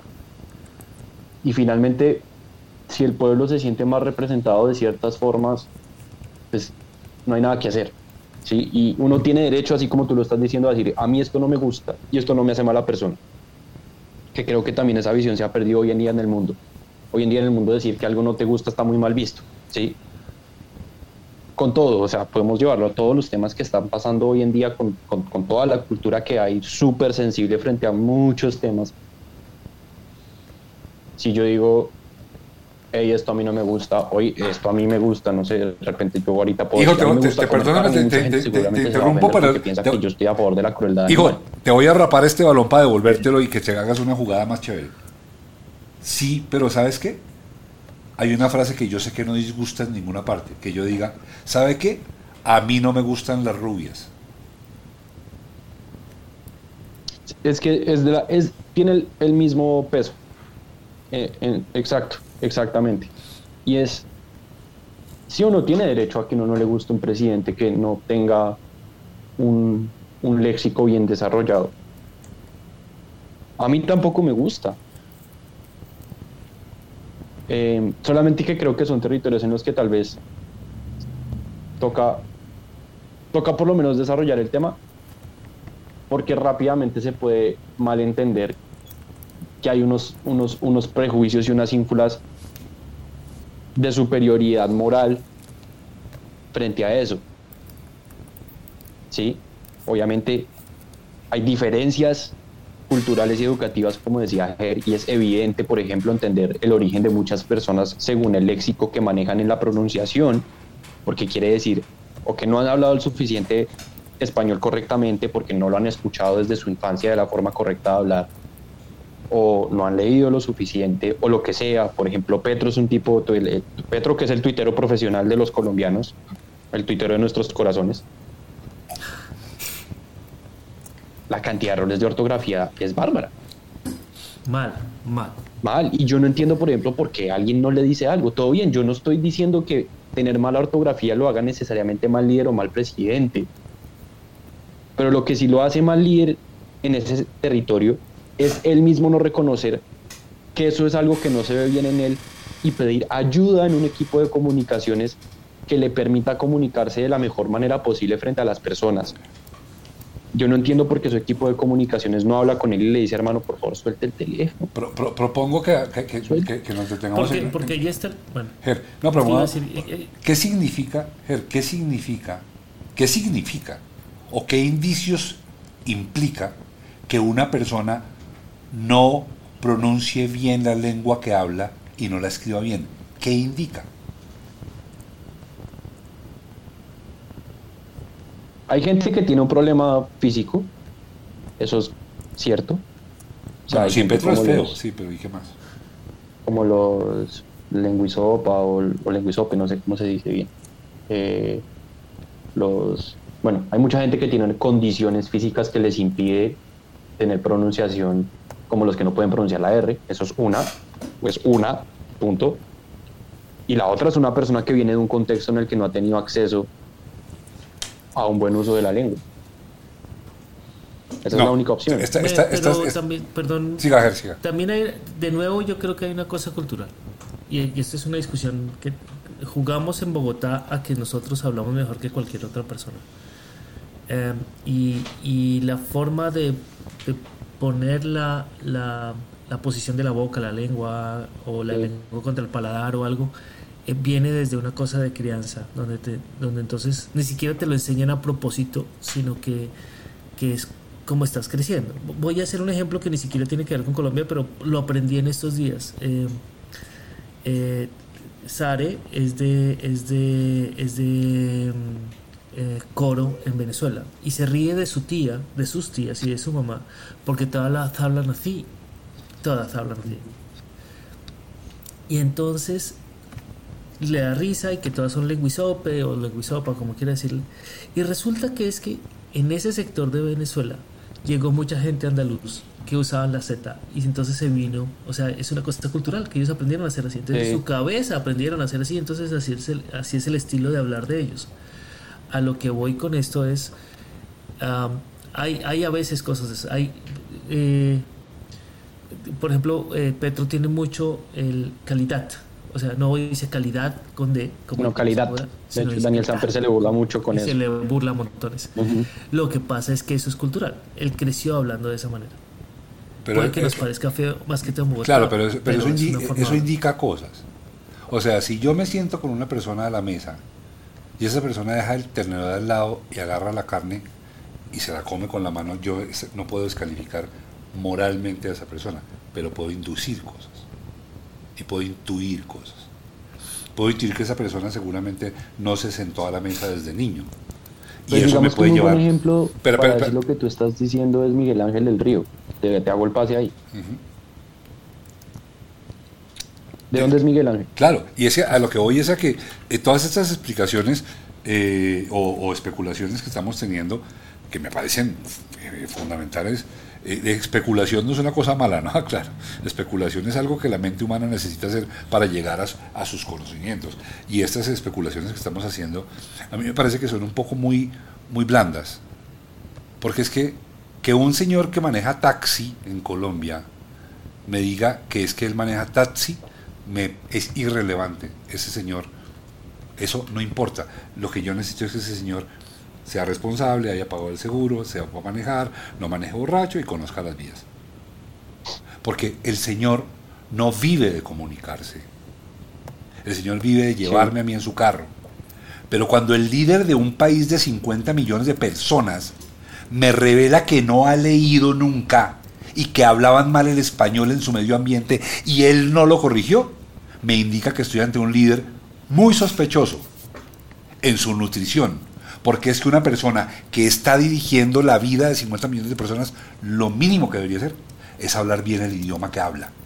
Por preparación, porque les digo una cosa, es como si yo llego mañana a donde un ingeniero que al que 2 y 2 le da 6 y yo diga, ay, no, es que él es de CLT. No, me jodas. No. 2 y 2 da 4 en CLT y en París y en la Sorbona. Mira, mi- mira, mira que siento que te puedo ayudar ahí con un símil que me parece muy, muy acertado. Y es una persona que quiere ocupar ese tipo de cargo en la nación, que tiene que ser un comunicador. Ojalá fuera el mejor comunicador del país, porque es el líder. Ojalá. Además porque la gente lo imita. Sí, creo que sí, y, la gente puede perder respeto frente a esa persona por, por hechos tan banales y, y- y- y- y sin ningún tipo de valor moral. Cosas como, como lo que hacen los actores, los actores profesionales. ¿Se preparan en el acento que necesitan trabajar? ¿Vas a decir eso? Claro. Ajá. Sí, y se preparan y, y terminan hablando de la forma en la que la producción necesita que ellos hablen, porque es su trabajo. Entonces alguien me dirá, Bueno. sí, pero es que no son actores, son políticos. Hermano, Son actores. por lo menos di bien las cosas. Pero, pero, pero, eh, Fer, ahí de nuevo podemos ver en, en, eh, en, en el, no, no se llama el patrón de más, se llama Narcos, en Narcos, que el brasileño no le pegó al acento, pero es que no lo lograba por ningún lado. Y mira qué pasa cuando eso sucede. A nosotros nos, damos, nos, nos, nos patea bastante, eh, pero la gente afuera no se da cuenta. No, Pero ahí sí afuera nos no, fuimos locos, porque o sea, estamos hablando, estamos hablando de cualquier que es cosa, distinto, no sumar tiene peras con manzanas. Nos fuimos lejos, sí, nos, nos cambiamos de Sí, eso es de sumar peras con manzanas. A lo que voy es que si tú eres el presidente de una nación que se comunica de una forma determinada, es decir, los colombianos, no importa si tienes acento paisa, costeño, no importa. O sea, es que tener el acento que sea que tengas creo que es irrelevante. Lo mismo en Argentina, la cantidad de gente que habla mal es absurda. La cantidad de gente en Argentina que habla mal el español. La gente de España que Pero no es de no Madrid, habla hablan unos españoles En España también. interesantísimos. sí. En España también, a lo que voy es lo mínimo siento yo para la preparación de ser comunicador en una sociedad que es un político y un líder, es que, se, es que tenga una capacidad en su habla que sea lo más correcta posible, Claro. pero no que se resignen a es que yo soy así y ya está, ¿no? porque Eh, si no, Es, es- es- es- es- es pasan una, estas cosas. es, una, es una actitud cultural colombiana. Yo me acuerdo en la universidad y en el colegio, los profesores siempre, siempre explicaban que su clase no iba a ser todo lo que debería ser porque ellos estaban pensando en los que no estaban preparados para estar en su clase. Entonces llegaba el profesor que quizás sabía inglés, por poner un ejemplo, y sabía inglés bien, que era raro. En mi época de estudiante de colegio, que un profesor supiera inglés era en mi medio absolutamente extraño. Eso no va a pasar dentro de, dentro de 50 años, todos van a saber inglés gracias al compañero. Pero en aquella época no pasaba. Y entonces, resulta que el profesor que sí de verdad sabía inglés, no enseñaba inglés completamente porque estaba pensando en los que no sabían. Entonces a personas que como a mí me gustaba el inglés, me tocaba irme al nivel de mis amigos que no querían saber inglés. Esa es Colombia. Entonces el presidente nivela por lo bajo. Como la mayoría de la gente no habla el castellano de la manera correcta, yo voy a hablarlo como la mayoría de la gente porque no voy a generar una distancia, sino voy a nivelar por lo bajo. Y el punto con hablar bien el castellano, por si acaso, no tiene nada que ver con buenos modales ni con clase social. Es que si uno no pone la tilde donde es, la frase no tiene el sentido que es. Si uno no pone la coma donde es y uno no pone la C donde es con C o donde es con Z, todo cambia. Y el hecho de que el señor diga etcétera me indica que ha leído poco, lo cual debe ponerme en duda muy altamente sus capacidades intelectuales. Sí, es como la, la clásica de siempre, ¿no? De escribir no lo mate o escribir no coma. Perdón. Lo maté. Ah, co- sí, ¿cómo es que es? Hay, hay un ejemplo que siempre ponen los profesores de lenguaje, sí, es por ahí, es finalmente que los profesores de lenguaje sirven que dicen que con una tilde tú puedes salvarle la vida a alguien. Sí. Bueno, y, y entonces, No, no, dale, dale, ¿quién- no, dale, dale, más redundante. ¿quién sigue? ¿Quién sigue? Ah, ¿Quién sigue? ¿Quién sigue? ¿Quién, quién sigue? Gustavo Bolívar. Desátate, Mauro. Pues ¿saben qué? Em. Pues ¿saben qué va a ser como mi mamá? Pues no, no voy a hablar. Ustedes lo saben todo, hagan lo que quieren. Yo no soy más que la administradora de esta casa. Ah, bueno, la A frase, mí, a mí, per- perdón, per- Dale, dale, Ah, bueno, di, di la frase, di la frase porque sí quiero decir algo. la frase, co- como la frase son videos, viene, viene de atrás, pero creo que se entiende. Dice, en el pa- ¿Cómo viene de atrás? Salió de la boca de él.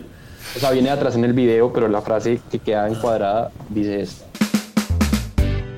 Yo sigo unas ideas, pero en el momento que digan, en el pacto histórico se hizo esto, esto, esto, yo soy el primero en salir.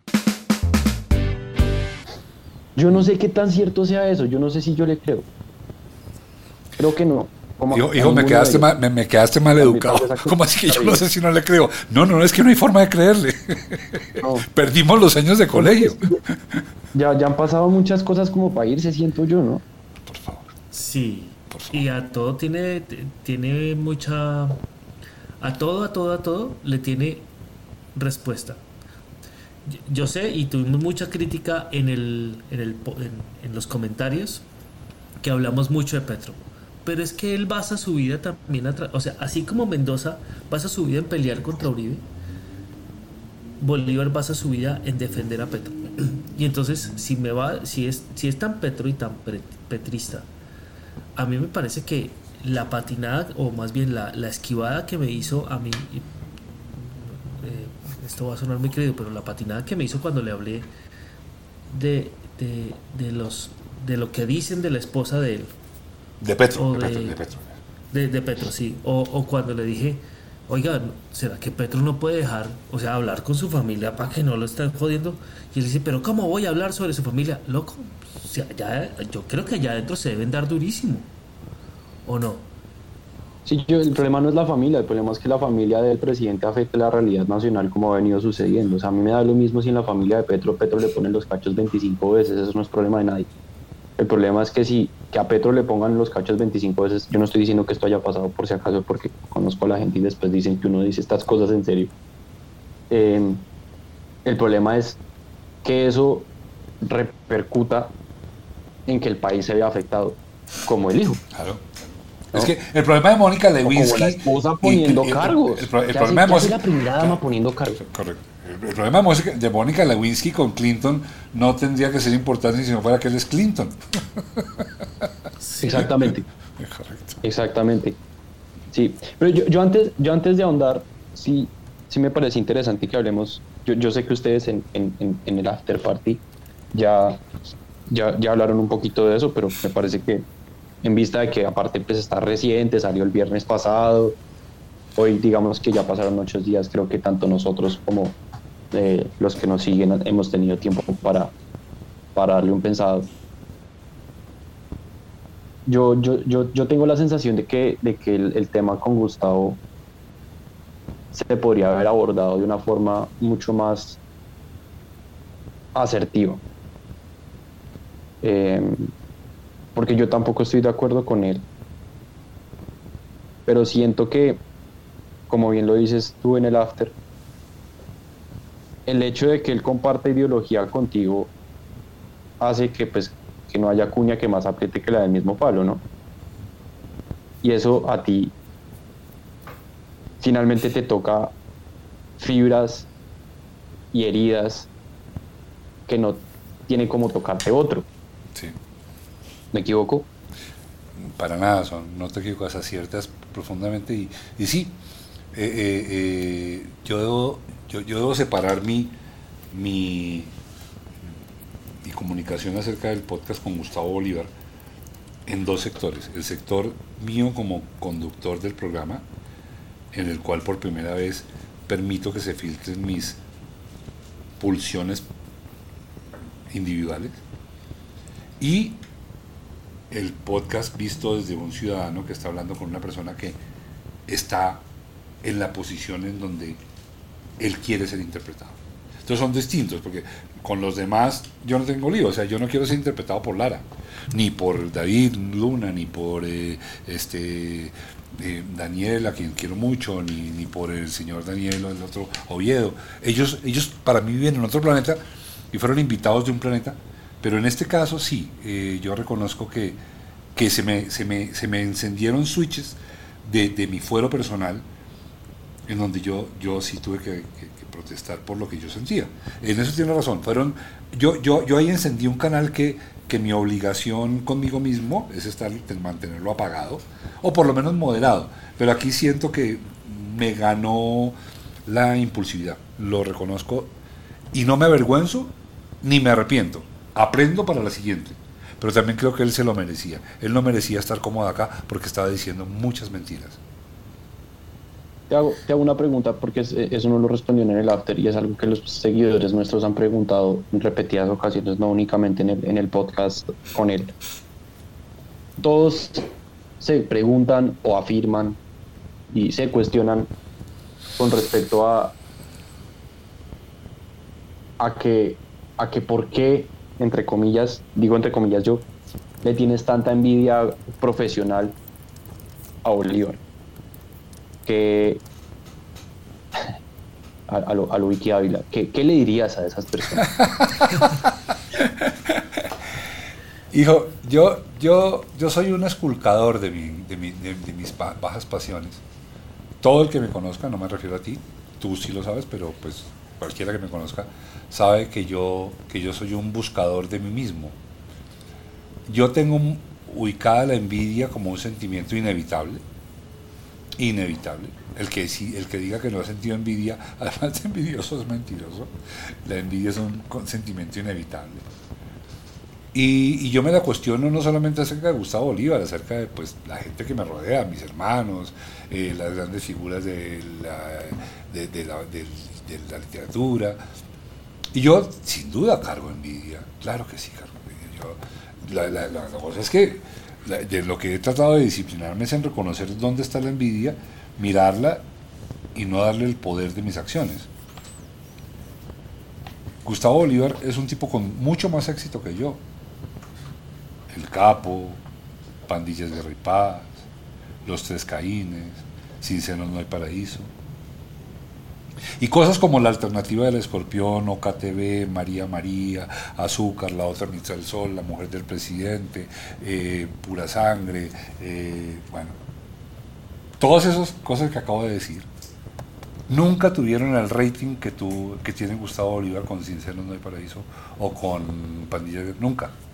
Y agrego además, en términos de negocio, yo nunca he podido hacer un buen negocio como los que ha hecho Gustavo Bolívar. Entonces, voy aclarando, yo tengo clarísimo que Gustavo Bolívar es un tipo que conoce muy bien el mercado y mucho mejor que yo. Y yo entiendo que es muy fácil, como decían los viejos, desmontarse por las orejas y descalificar toda mi tesis a partir de decir que yo le tengo envidia. Trabajé con él, lo traté bien, lo reconoció en el podcast. Yo vendí Sincero No hay para decir Telemundo, fui yo. Fue el viaje en el que decidí renunciar a Fox. Y tú lo sabes.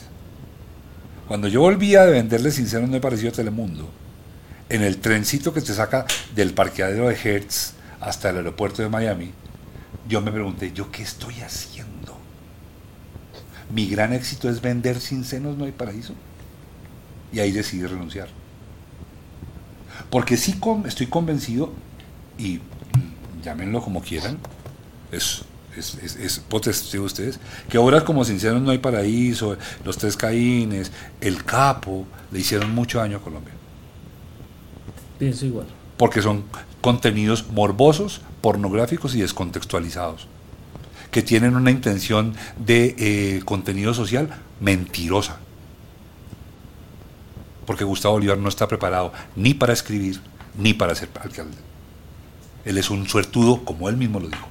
No lo estoy diciendo yo. Me remito al podcast. Yo no me he preparado para nada y me ha ido bien. ¿Por qué les va a ir mal a los bogotanos ahora conmigo? ¿Cómo?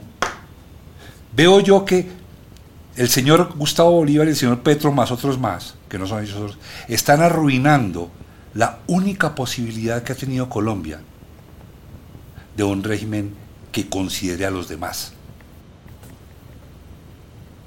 Yo llevo esperando esa posibilidad 63 años. Mis hermanos, mucho más. Mi hermano Germán, que cree en Petro y en Bolívar, mi hermano Germán ya está equivocado otra vez. Llevaban esperando esta posibilidad muchos más años que yo.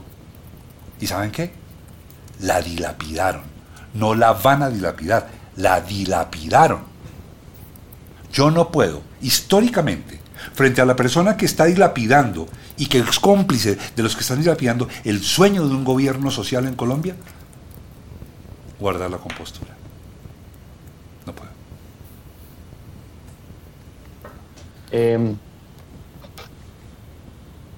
obviamente no es para llorar sobre la leche derramada, me alegra que esto pueda, esto pueda salir, además porque yo te conozco, conozco tu posición no hace ocho días, sino conozco tu posición hace muchos años. Eh, y a mí, a mí en lo personal, y lo digo, lo digo por un lado, lo digo como tu hijo, y por otro lado lo digo como, como, como socio de este proyecto. Me habría gustado que, que, esto se lo dijeras hacia él. Y creo que esa es la diferencia. Creo que he ahí la diferencia. Valgámonos de, del título que tiene este espacio. Eh, porque si bien la gente tiene derecho a no estar de acuerdo en todo lo que tú acabas de decir, creo que una forma de que, que esto que, que estás diciendo de esta forma es un punto de vista muy interesante por lo que se dice y por cómo se dice y por, y por la postura y por la actitud y por la carga energética que tiene el enunciado. Eh, y, yo, y yo entiendo a la gente la, percepción que tuvo hace ocho días y, y, está bien. Y está bien, y está bien que la gente se emberraque con nosotros. Bueno, conmigo nadie está berraco, pero digamos yo, yo me siento parte de todo esto, entonces también lo vivo con ustedes de cerca y, y es válido, pero también creo que era, yo tenía muchas ganas de que tú, si bien este es un podcast que yo sé que la gente no va a escuchar como el de hace ocho días, los que seas que lo escuchen y que hayan escuchado el, ocho, el de hace ocho días tengan la oportunidad de escuchar el punto de vista verdadero y no el, el- el- que sale obnubilado por, por esa frustración y ese dolor que te genera eh, lo, que, lo que acabas de mencionar, ¿no? Hijo y Germán, hijo y Ger, esto va para los dos porque pues Germán es el que, el que al lado copilotea y da la cara. Y yo sé que eso no es fácil. Germán también tiene su esfuerzo. Yo, yo te la compro toda y la recibo toda con, con muchísima gratitud porque, porque no dudo que, de que tienes la razón y de que los que piensan como tú tienen la razón. No voy a decir nada a mi favor como, de, como, como dijiste tú de los políticos, siempre tienen un buen argumento para haberla cagado. Voy a decir qué es lo que me motivó. Lo que me motivó es que yo nunca me esperé tanto descaro. Es que me pareció muy descarado venir a venderme la idea de que va a cambiar Colombia, Bogotá enseñando inglés hoy. Es que, es que ¿quién me crees? De verdad, ¿quién me crees? ¿O qué estás viendo? ¿Tú crees que lo que está ahí aquí es de mentira? Para que por lo menos no moderes tu descaro. Y ya, sí, me agarró por sorpresa el descaro. Yo debía estar preparado para que ni siquiera el descaro me tomara por sorpresa, pero me tomó por sorpresa la desfachatez, la misma que tú le, le adjudicas sin duda a personas como, como David Luna, que venden unas verdades que uno dice, hermano, pero ¿quién crees que yo soy? ¿Sabes qué pasa? Es que yo de David Luna lo espero, pero de este tipo Sí, nunca que, que no diga una persona como Gustavo es como que uno le pegue la mamá. Exactamente. Como, uy, hermano, usted también, ¿no? Como, como le pasó a, a- a Julio César cuando lo apuñalaron y ve que su hijo también lo está apuñalando. ¿Y tú también, bruto? Porque además, como, lo- poco como, ese- como ya lo dije, hijo, yo no sabía que Gustavo Bolívar era de izquierda. Yo trabajaba en Fox y el tipo era el que entregaba los libretos de Cincenos. Es más, los entregaba tarde, debo decirlo. Siempre los entregó tarde. Lo debo decir y lo sostengo y se lo sostengo en su cara. Los entregaba. Era un gran tarde, problema. y llegó tarde al un- podcast. Un gran problema de producción y llegó tarde al podcast. Y yo no sabía que él era de izquierda. Un día me entero que es amigo de Gustavo Petro y aparece la figura rotilante de un gran líder de izquierda. Nunca te vi ser de izquierda. Te vi ocupado comprando casas en Miami, te vi ocupado produciendo televisión basura para Colombia y ahora eres líder de las causas sociales. Ok, está bien, es que yo no estaba muy enterado de tu vida, pero que de repente salga a venderme lo que me vende con este descaro y me prometa que él va a cambiar Bogotá sin preparación porque lo dice. Yo no me he preparado para nada y viajé por el mundo tres meses y es que ahora la educación es así. De verdad, hermano, de verdad, ¿quién te crees? Sí, una cosa que me parece importante aclarar, eh, porque puede haber muchos vacíos eh, en la comunicación a veces. Aquí, porque yo me sumo a tu posición de, es, es absurdo pensar que uno, es absurdo que la gran propuesta de él sea lo del inglés, que lo del inglés sea una propuesta adicional a mí me parece que está perfecto, o sea, fue pucha, por supuesto que saber inglés es mejor a no saberlo. Obviamente, o sea, pues es que se cae de su propio peso la idea. Pero primero que esa sea la bandera y que el man esté poniendo vallas en la ciudad diciendo I'm going to educate your children, porque eso es lo que dice. Eh, diciendo, o sea, porque le habla, no tú, pero tú, el, en, todas, en muchas entrevistas que le he visto, le hablan del tema de seguridad y el man en algún momento mete lo del inglés. Y, y es como, no, o sea, todo bien con tu propuesta del inglés, hermano, de verdad, bacanísimo. O sea, quieres, es como los personajes del colegio, quieres poner piscina en el colegio, parce, bacanísimo. De putas. O sea, sí, es que eso es propuesta de personero del colegio. Díganme si no, o sea, es propuesta del personero del colegio. Y Cuando yo estaba no les chiquito, baños mixtos. Saber inglés es mejor que no saberlo. Yo sé inglés y gracias a saber inglés tengo muchas más oportunidades a, a que si no lo supiera, yo soy consciente de eso, nadie está desconociendo eso. A lo que voy es que mezclar unos temas tan complejos como una ciudad como Bogotá, que tiene problemas de fondo que van mucho más allá de si la gente sabe manejar dos idiomas o no. Estamos hablando de que hay desnutrición, estamos hablando de por qué nadie está hablando de los colegios distritales, por qué nadie está hablando de la, de educación de la primera infancia, como Mar Romera nos lo explicó hace unos podcasts, porque todos hablan de universidades y vamos a construir universidades. A mí no me importan las universidades porque no nos enfocamos en la educación que verdaderamente construye una sociedad, que es la de los peladitos.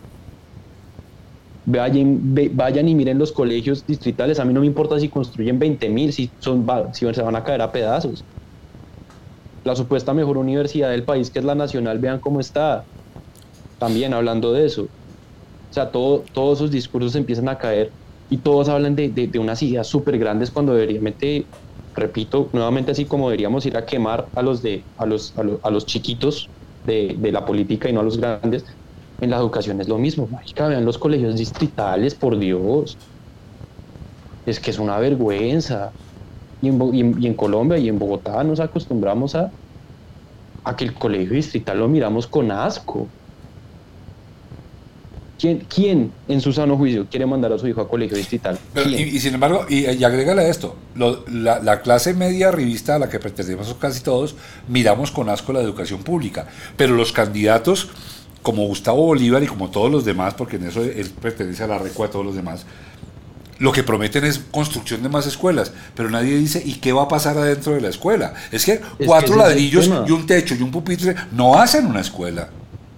No. Porque además, la otra pregunta que yo le tengo a, Gustavo Bolívar, pero como se fue temprano, porque necesitaba ser puntual en un podcast siguiente, yo la verdad es que creo que estaba muy incómodo y necesitaba irse con alguna disculpa, porque estaba muy incómodo en este podcast, es lo que yo creo. El tipo, el tipo vende que va a enseñar a hablar inglés a todas las generaciones de aquí en adelante. Yo no sé cómo va a ser para tener una continuidad de gobierno tan permanente, si ni siquiera un sátrapa como Uribe lo logró, lo va a lograr él, que no es un sátrapa, lo aclaro. Y entonces yo digo, ok, y entonces arrancas ya a enseñar inglés y cuando termines de enseñar inglés, todo bien. ¿Quién te va a enseñar el inglés? ¿Dónde está el cuerpo de profesorado bilingüe que necesitas en las escuelas públicas de Bogotá para que sean bilingües realmente? Cuando pagar un profesor bilingüe exige una tarifa de colegio privado porque y ahí aún ya le pagan mal. Es que es, es, muy loco. Repito, yo no estoy diciendo que no es una propuesta que él puede introducir y que me parece que es una buena propuesta porque es una buena propuesta, pero no como eje de su campaña. Y es una propuesta populista y es una propuesta de personero de colegio.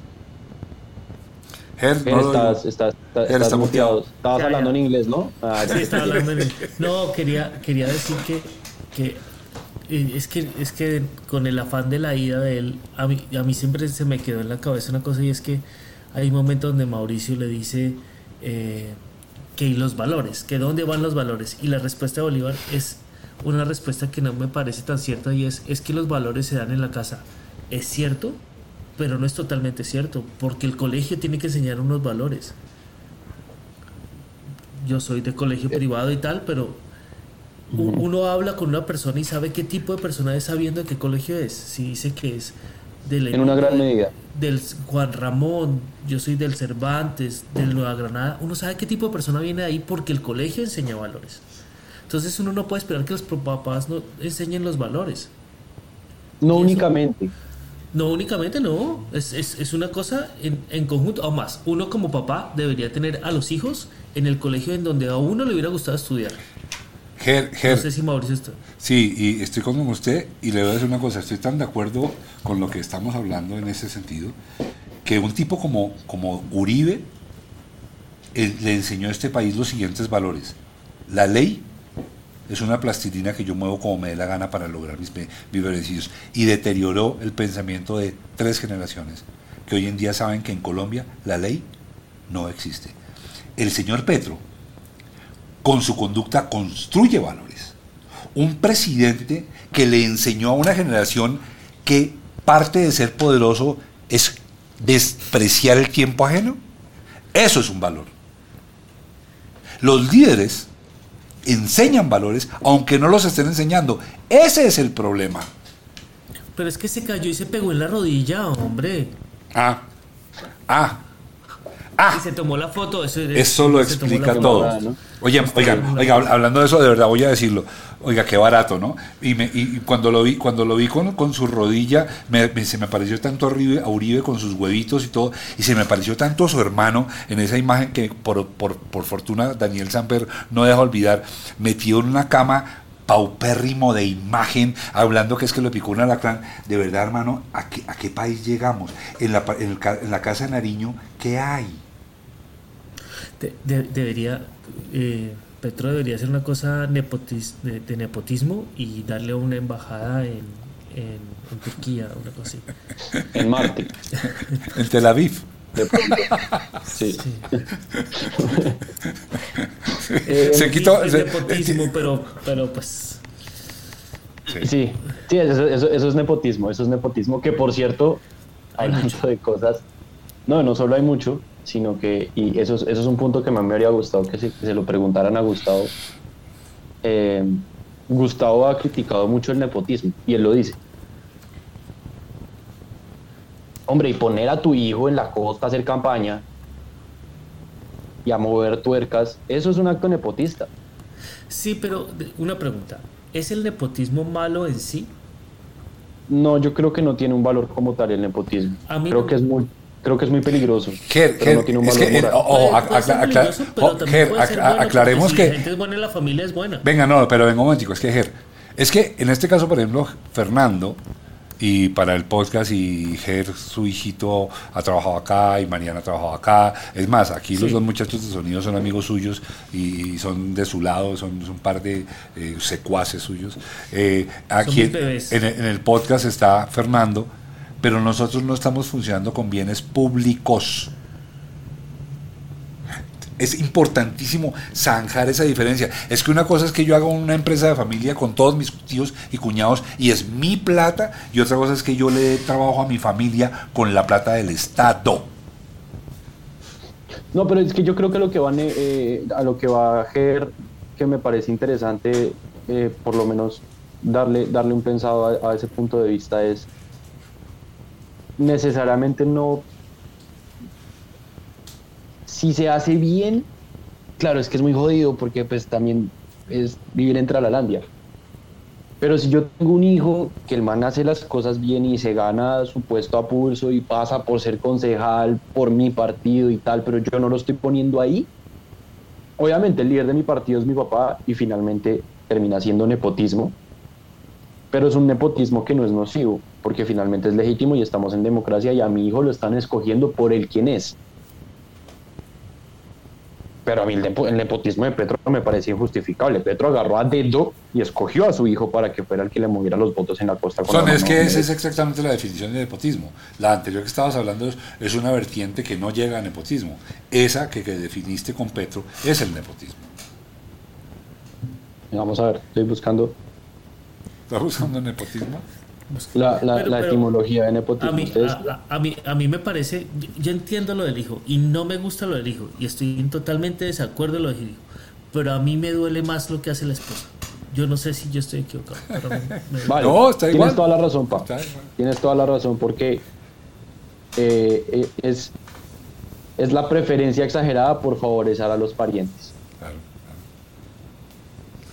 Y, y- Nepotismo. Sí, y Ger, no, claro. es yo, yo estoy con usted en que es más indecoroso aún, hablemos del término indecoroso, porque hay cosas que no son ilegales ni son inmorales, son indecorosas. O échenle cabeza a eso.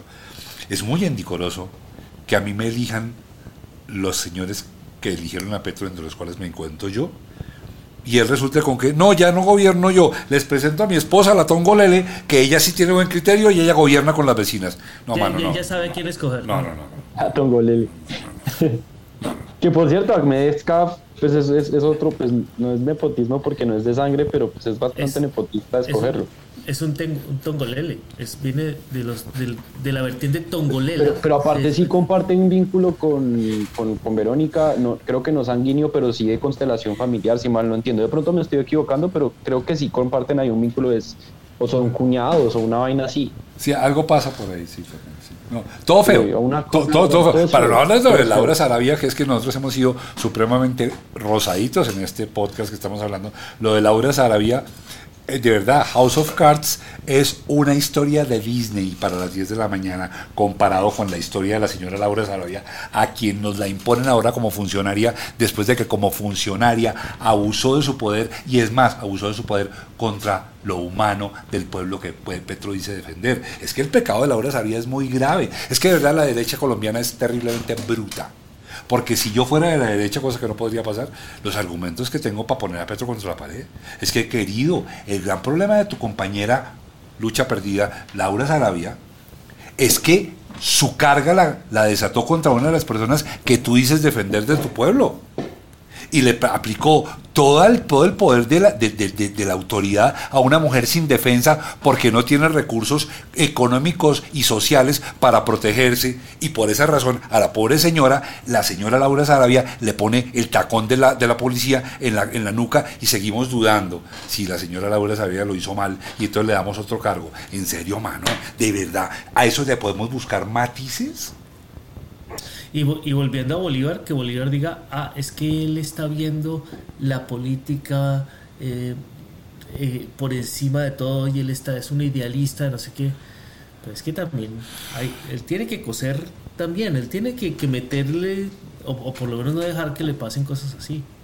Yo, yo siento que Bolívar y la gente, yo creo que ni la gente se dio cuenta del todo. Yo no en el momento que vi el podcast tampoco yo no me di cuenta del todo. Pero un momento del podcast en el que yo siento que, el- que Bolívar la embarró con Petro. Porque muy claramente dice Petro se vendió para llegar a ser presidente. Si lo dice, lo dice, lo dice, lo dice. en el podcast nuestro, pero lo dice fuerte y claro. Dice, como no pudo llegar en 2018 por las buenas, llegó por las malas. Hizo lo que necesitaba para llegar por los círculos. No, sí, el man, el man es súper de frente y es como, oiga, pero no nos da pena. Digo yo, no sé, pues.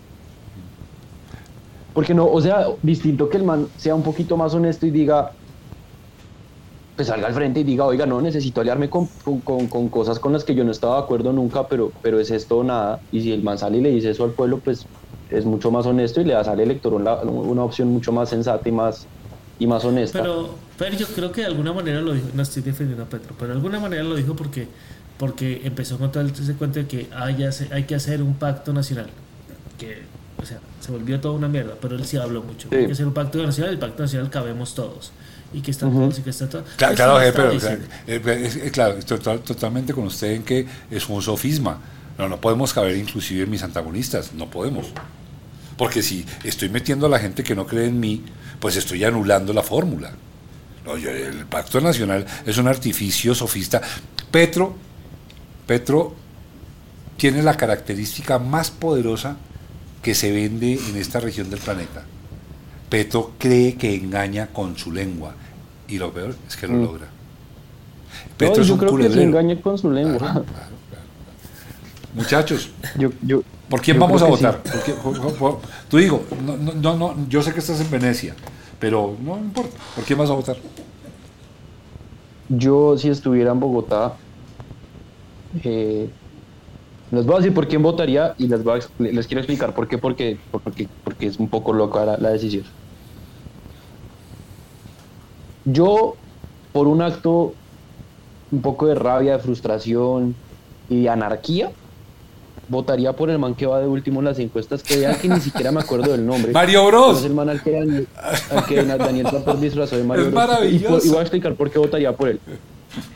Porque me parece aburrido votar en blanco, porque sé que este man no va a ganar y porque es como ciudadano y como bogotano, es mi forma de protesta de decir, me saben a mierda todos, todos me parecen un asco y tan asquerosos me parece que quiero votar por Mario Bros porque sé que no va a ganar, entonces yo sé que mi voto no va a hacer una diferencia, que es como votar en blanco, pero siento que es un poquito más, más pintoresca la figura de votar por él a marcar el tarjetón en blanco. Por lo menos se hace uno un chiste electoral a sí mismo.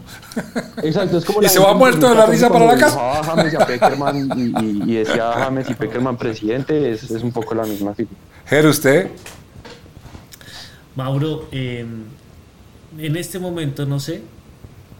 Eh, estoy seguro que hasta el día no voy a poder votar porque estoy por aquí afuera y, y, pues aquí yo no había. Pero si vos estuviera en Bogotá, que además seguramente me tocaría hacer el jurado de votación porque llevo como cuatro seguidas en jurado de votación. oh, est- estaría, estaría como hasta el último día tomando la decisión. Y es que me pasa una cosa y es que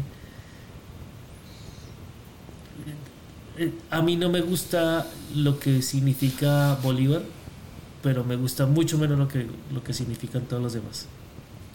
Inclusive he tratado de oír lo que dice Galán, pero es que cada vez que Galán está ahí es como...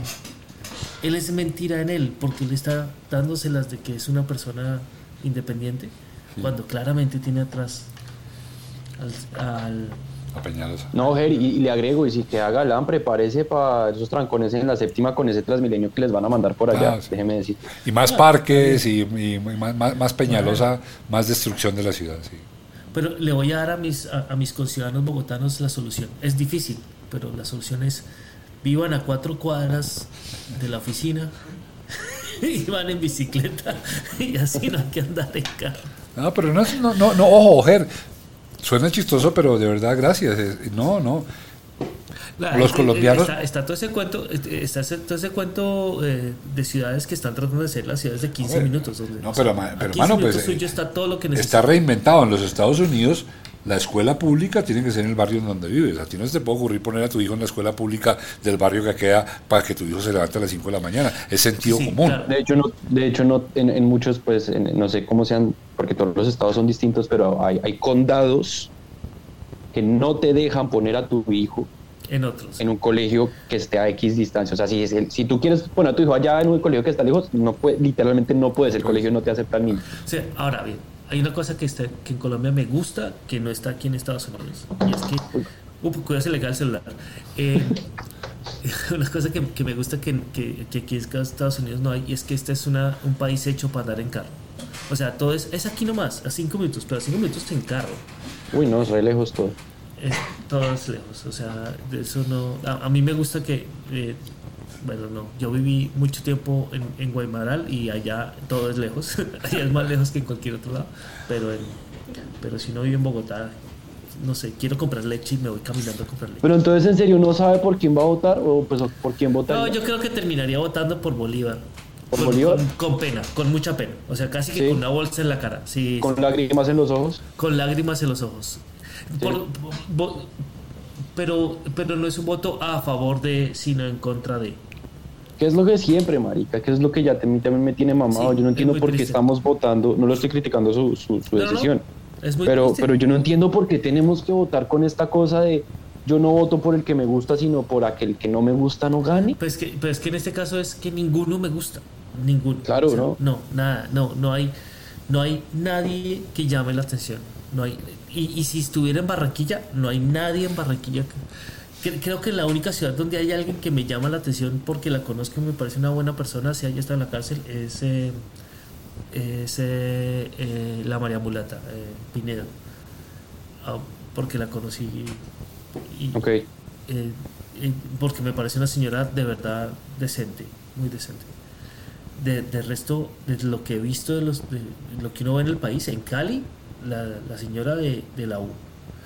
En, en Santander, no se sabe cuál es el, el clan que está peleando con más clanes y además está... Se, está- se- se está refiriendo a Lilian Francisca, digamos el nombre, porque de No, repente... es que lo- no me acuerdo, no, porque no me acuerdo, no era que no quisiera decir el Ah, nombre, sino no, porque no me porque, porque es que es- oh, señora que además de eso tiene hoy negocios muy próximos con el gobierno de Petro en términos electorales y es una señora altamente inconveniente para cualquier democracia y cualquier sociedad.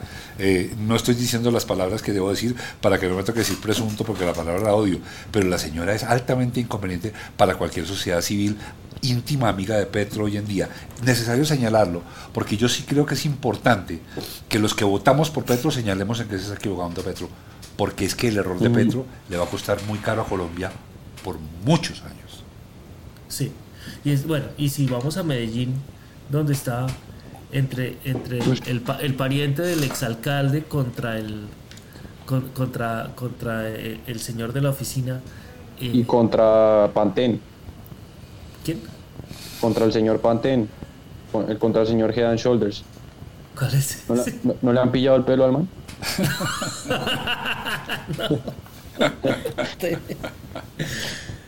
Entonces uno ve los países, al, me- al menos las ciudades grandes, uno dice, uy, loco, ¿Barranquilla? ¿Qué hacemos en Barranquilla? O sea, no.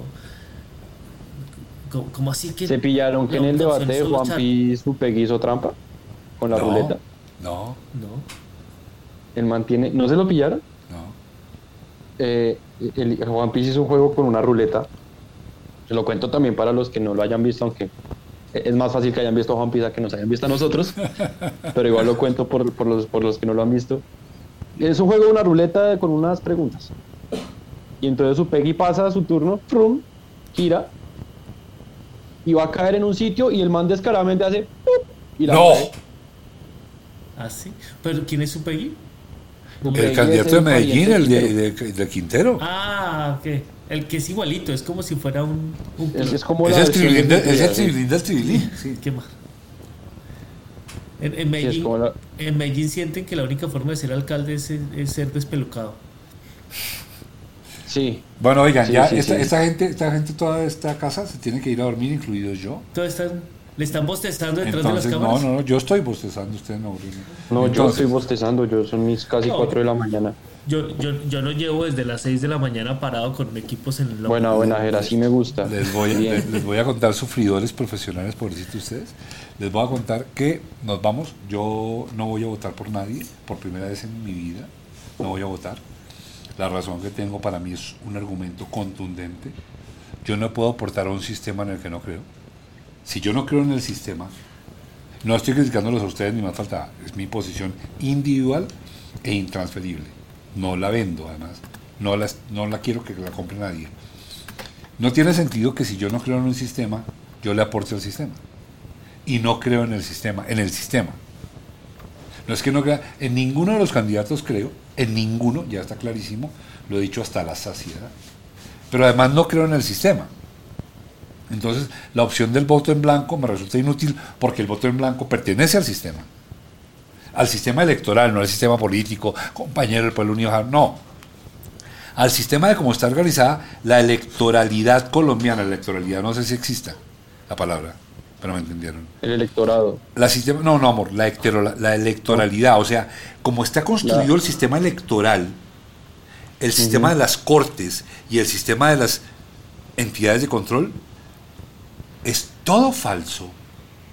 Entonces, ¿por qué algo en lo que yo reconozco y puedo agarrar los titulares? Y la señora Cabello, esta procuradora, una señora retramposa, por favor. El señor fiscal, un señor incapaz, inepto y retramposo. El Y señor el- contralor, el señor del Consejo de, de- de la- de la Comisión eh, Electoral, todos, todos son tramposos. Y yo sé que son tramposos. Y creo que son tramposos. porque voy a votar en un sistema en el que a lo que yo haga le van a usar para hacer trampa? Entonces, sin ánimo de polémica, no voy a votar. Tengo tranquila mi conciencia. Bien. no tengo nada Mauro, que decir. una pregunta, ¿qué podemos hacer nosotros de ciudadanos para mejorar esto? ¿Hay algo que podemos hacer? Sí, la conducta individual. Sí, Ger, la conducta individual. Ser buen ciudadano. Ser buen ciudadano. Eso, no hay más. Ser buen ciudadano. Es cuida, cuida a tu prójimo, como, como dice la cristiandad. Yo no soy cristiano, pero esa es una palabra importante. Cuida a tu prójimo. Paga tus deudas. No hagas trampa. Di la verdad. No abuses del otro. No te metas en el espacio del otro. Hazlo. Si su merced hace eso, como ciertamente sé que lo hace, si la sociedad va a cambiar para ti, para uno, pues. El punto. El no tenemos que salir todos a ser presidentes, porque este es el problemita. No, haga- hagamos bien lo que tenemos que hacer. Y yo a eso le agrego que no se dejen acostumbrar por el abuso. O sea, ni ustedes, ni yo, ni, ni nadie, marica. No, no normalicemos el abuso no de- de- de- del Estado o del vecino o del que sea. No normalicemos el abuso. No normalicemos que Transmilenio sea un transporte normal para nosotros. No normalicemos que la policía haga retenes que no son retenes. No normalicemos lo que hace los grandes mandatarios. No, por lo menos no lo normalicemos. Así no cambie nada. Son, te la- de que eso no es normal. Te la recibo. Así no cambia nada. Así no cambia nada. Sí. No normalicemos. Miren, en- en el- en- vuelvo a ese porque el caso es de referencia. Y de verdad, para que nos vayamos ya. Yo arranqué la conversación con Gustavo Bolívar con una pregunta muy desconcertante para todo el mundo. Es, ¿usted habría sido el M-19? Y el tipo, obviamente, está Patino. patinó, porque además sus conocimientos de historia, por favor, después hablamos, hacemos otro podcast para eso. Pero entonces, el man patina y finalmente dice que sí. Y cuando yo le digo, ¿y cómo hace uno para pertenecer a un, a un movimiento que asesinó a una persona ahí que no había sido juzgada por la sociedad civil, sino por ustedes por allá en un cambuche, y que deciden que a ese personaje hay que matarlo y lo fusilan, como hicieron con un personaje que debía ser terriblemente despreciable, porque estoy seguro que era un esquirol, como dicen los sindicalistas, del señor José Raquel Mercado. Y ellos lo asesinan. Y yo entro a ese movimiento. Vuelvo y digo, ¿cómo hacemos ¿Cómo hacemos para hacernos leales a nosotros mismos si entendemos que somos valiosos en la medida en que entramos a colectividades y no cuestionamos las colectividades? No, la respuesta está en la individualidad y lo dice Yuval Noah Harari en sus textos de historia de una manera muy, muy ilustrada. Tenemos que convertirnos en supremamente buenos individuos, respetuosos, civilizados, generosos, compasivos, solidarios, sin pertenecer a nada, porque las pertenencias, las pertenencias se acabaron. Ya no hay. Entonces, antes de terminar, antes de, antes de terminar, y, uy, yo quiero decir una frase que todo el tiempo lo he tenido encima. Una frase que debemos quitar en este país es es que estamos en Col- es que estamos en Cundinamarca y no en Dinamarca. Entonces, no, no Bien, estamos donde queremos estar y tenemos que crear un país bueno. O sea, esa pendejada de que es que no estamos en Europa para hacer las cosas me parece estúpido. Pero entonces, antes de irnos, quiero recordarles que se suscriban, le den like, lo, com- lo comenten, lo compartan. Eh, este miércoles pues leeremos todos sus comentarios y hablaremos en, el, en, el, ah, en nuestro after party eh, sobre todo lo que nos digan. Esperamos todos sus comentarios. Vamos a tener un nuevo emprendedor. Recuerden que eh, si quieren ver la conferencia de Mauricio sobre, sobre cómo conversar con tus hijos y no morir en el intento, eh, www.mauricio O, o a los que nos están odiando, cómo conversar con tus hijos y que te maten en el Nintendo.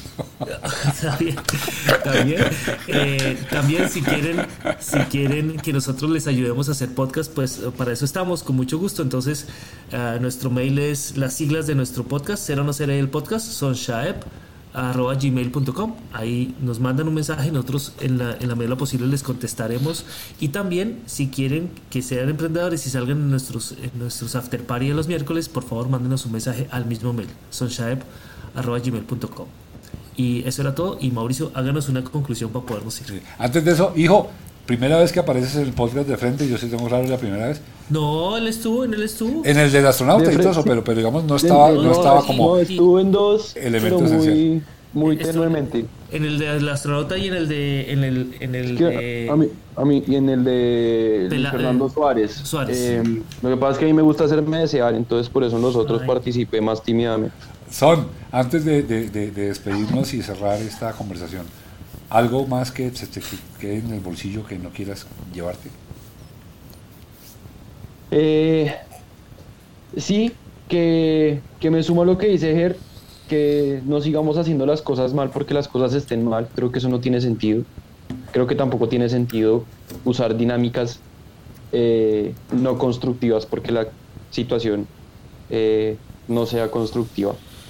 Eh, y, y qué bacano tener un espacio como este, qué, qué bacano tener un espacio en el que también nos- nosotros desde aquí también podemos tener muchos aciertos y tener muchos errores y que ustedes estén con nosotros eh, diciéndonos qué piensan.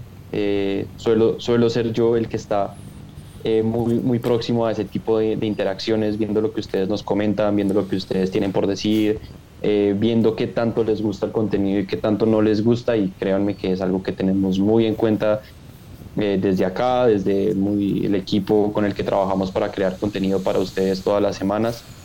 Eh, les agradezco mil la interacción que tienen con nosotros. Ojalá más interactúen, ojalá más nos den like o más nos den dislike. No me interesa. El punto es que puedan participar. Es un espacio en el que podemos todos ser, así como el viernes pasado mi papá fue lo que fue el viernes pasado, como lo que ha sido el viernes antepasado y el antepasado, como lo que estamos haciendo en este podcast.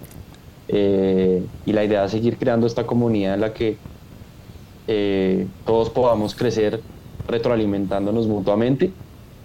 Eh, y eso, y que me parece muy bonito estar acá por primera vez como invitados, si se puede decir de esa forma. Y ser o no ser eh, la Ana- la voz de los que son, ¿no? Analista- Anal- Analista político, sí. el, el famoso analista Fernando Navas. El, el famoso analista, sí, Yo- que yo- yo- no, yo- no yo- estaban en, en personaje. Yo les agradezco Eso mucho, es. Ger, Ger, a usted, a usted, además el esfuerzo que hizo, porque salió el rodaje, corrió, eh, y el rodaje es muy importante para usted y para nosotros. Eh, luego, yo se lo agradezco mucho. A ti, hijo, eh, tu participación es sin duda muy refrescante en el podcast. Tú, tú traes una cantidad de, de input, eh, pensamiento que, que creo que tenemos que aprovechar. Y de mi lado, agradecerle a todo el mundo que, que venga o no venga. No, no, no, no me preocupo de que nos odien o nos quieran, de verdad es circunstancial. Si, si ni el triunfo ni la derrota, derrota turban tu serenidad y a esos dos grandes impostores contemplas con rostro igual. Démosle muchas gracias, eh, hagamos lo que tengamos que hacer, hagámoslo decentemente, pero la respuesta está en el individuo, la respuesta no está en los partidos. La respuesta está en la ética del individuo, esa es mi posición. No quiero cerrar con eso, sino quiero decir esa es mi posición. Me sumo a la de ustedes dos y cero no seré el podcast. Chao, chao.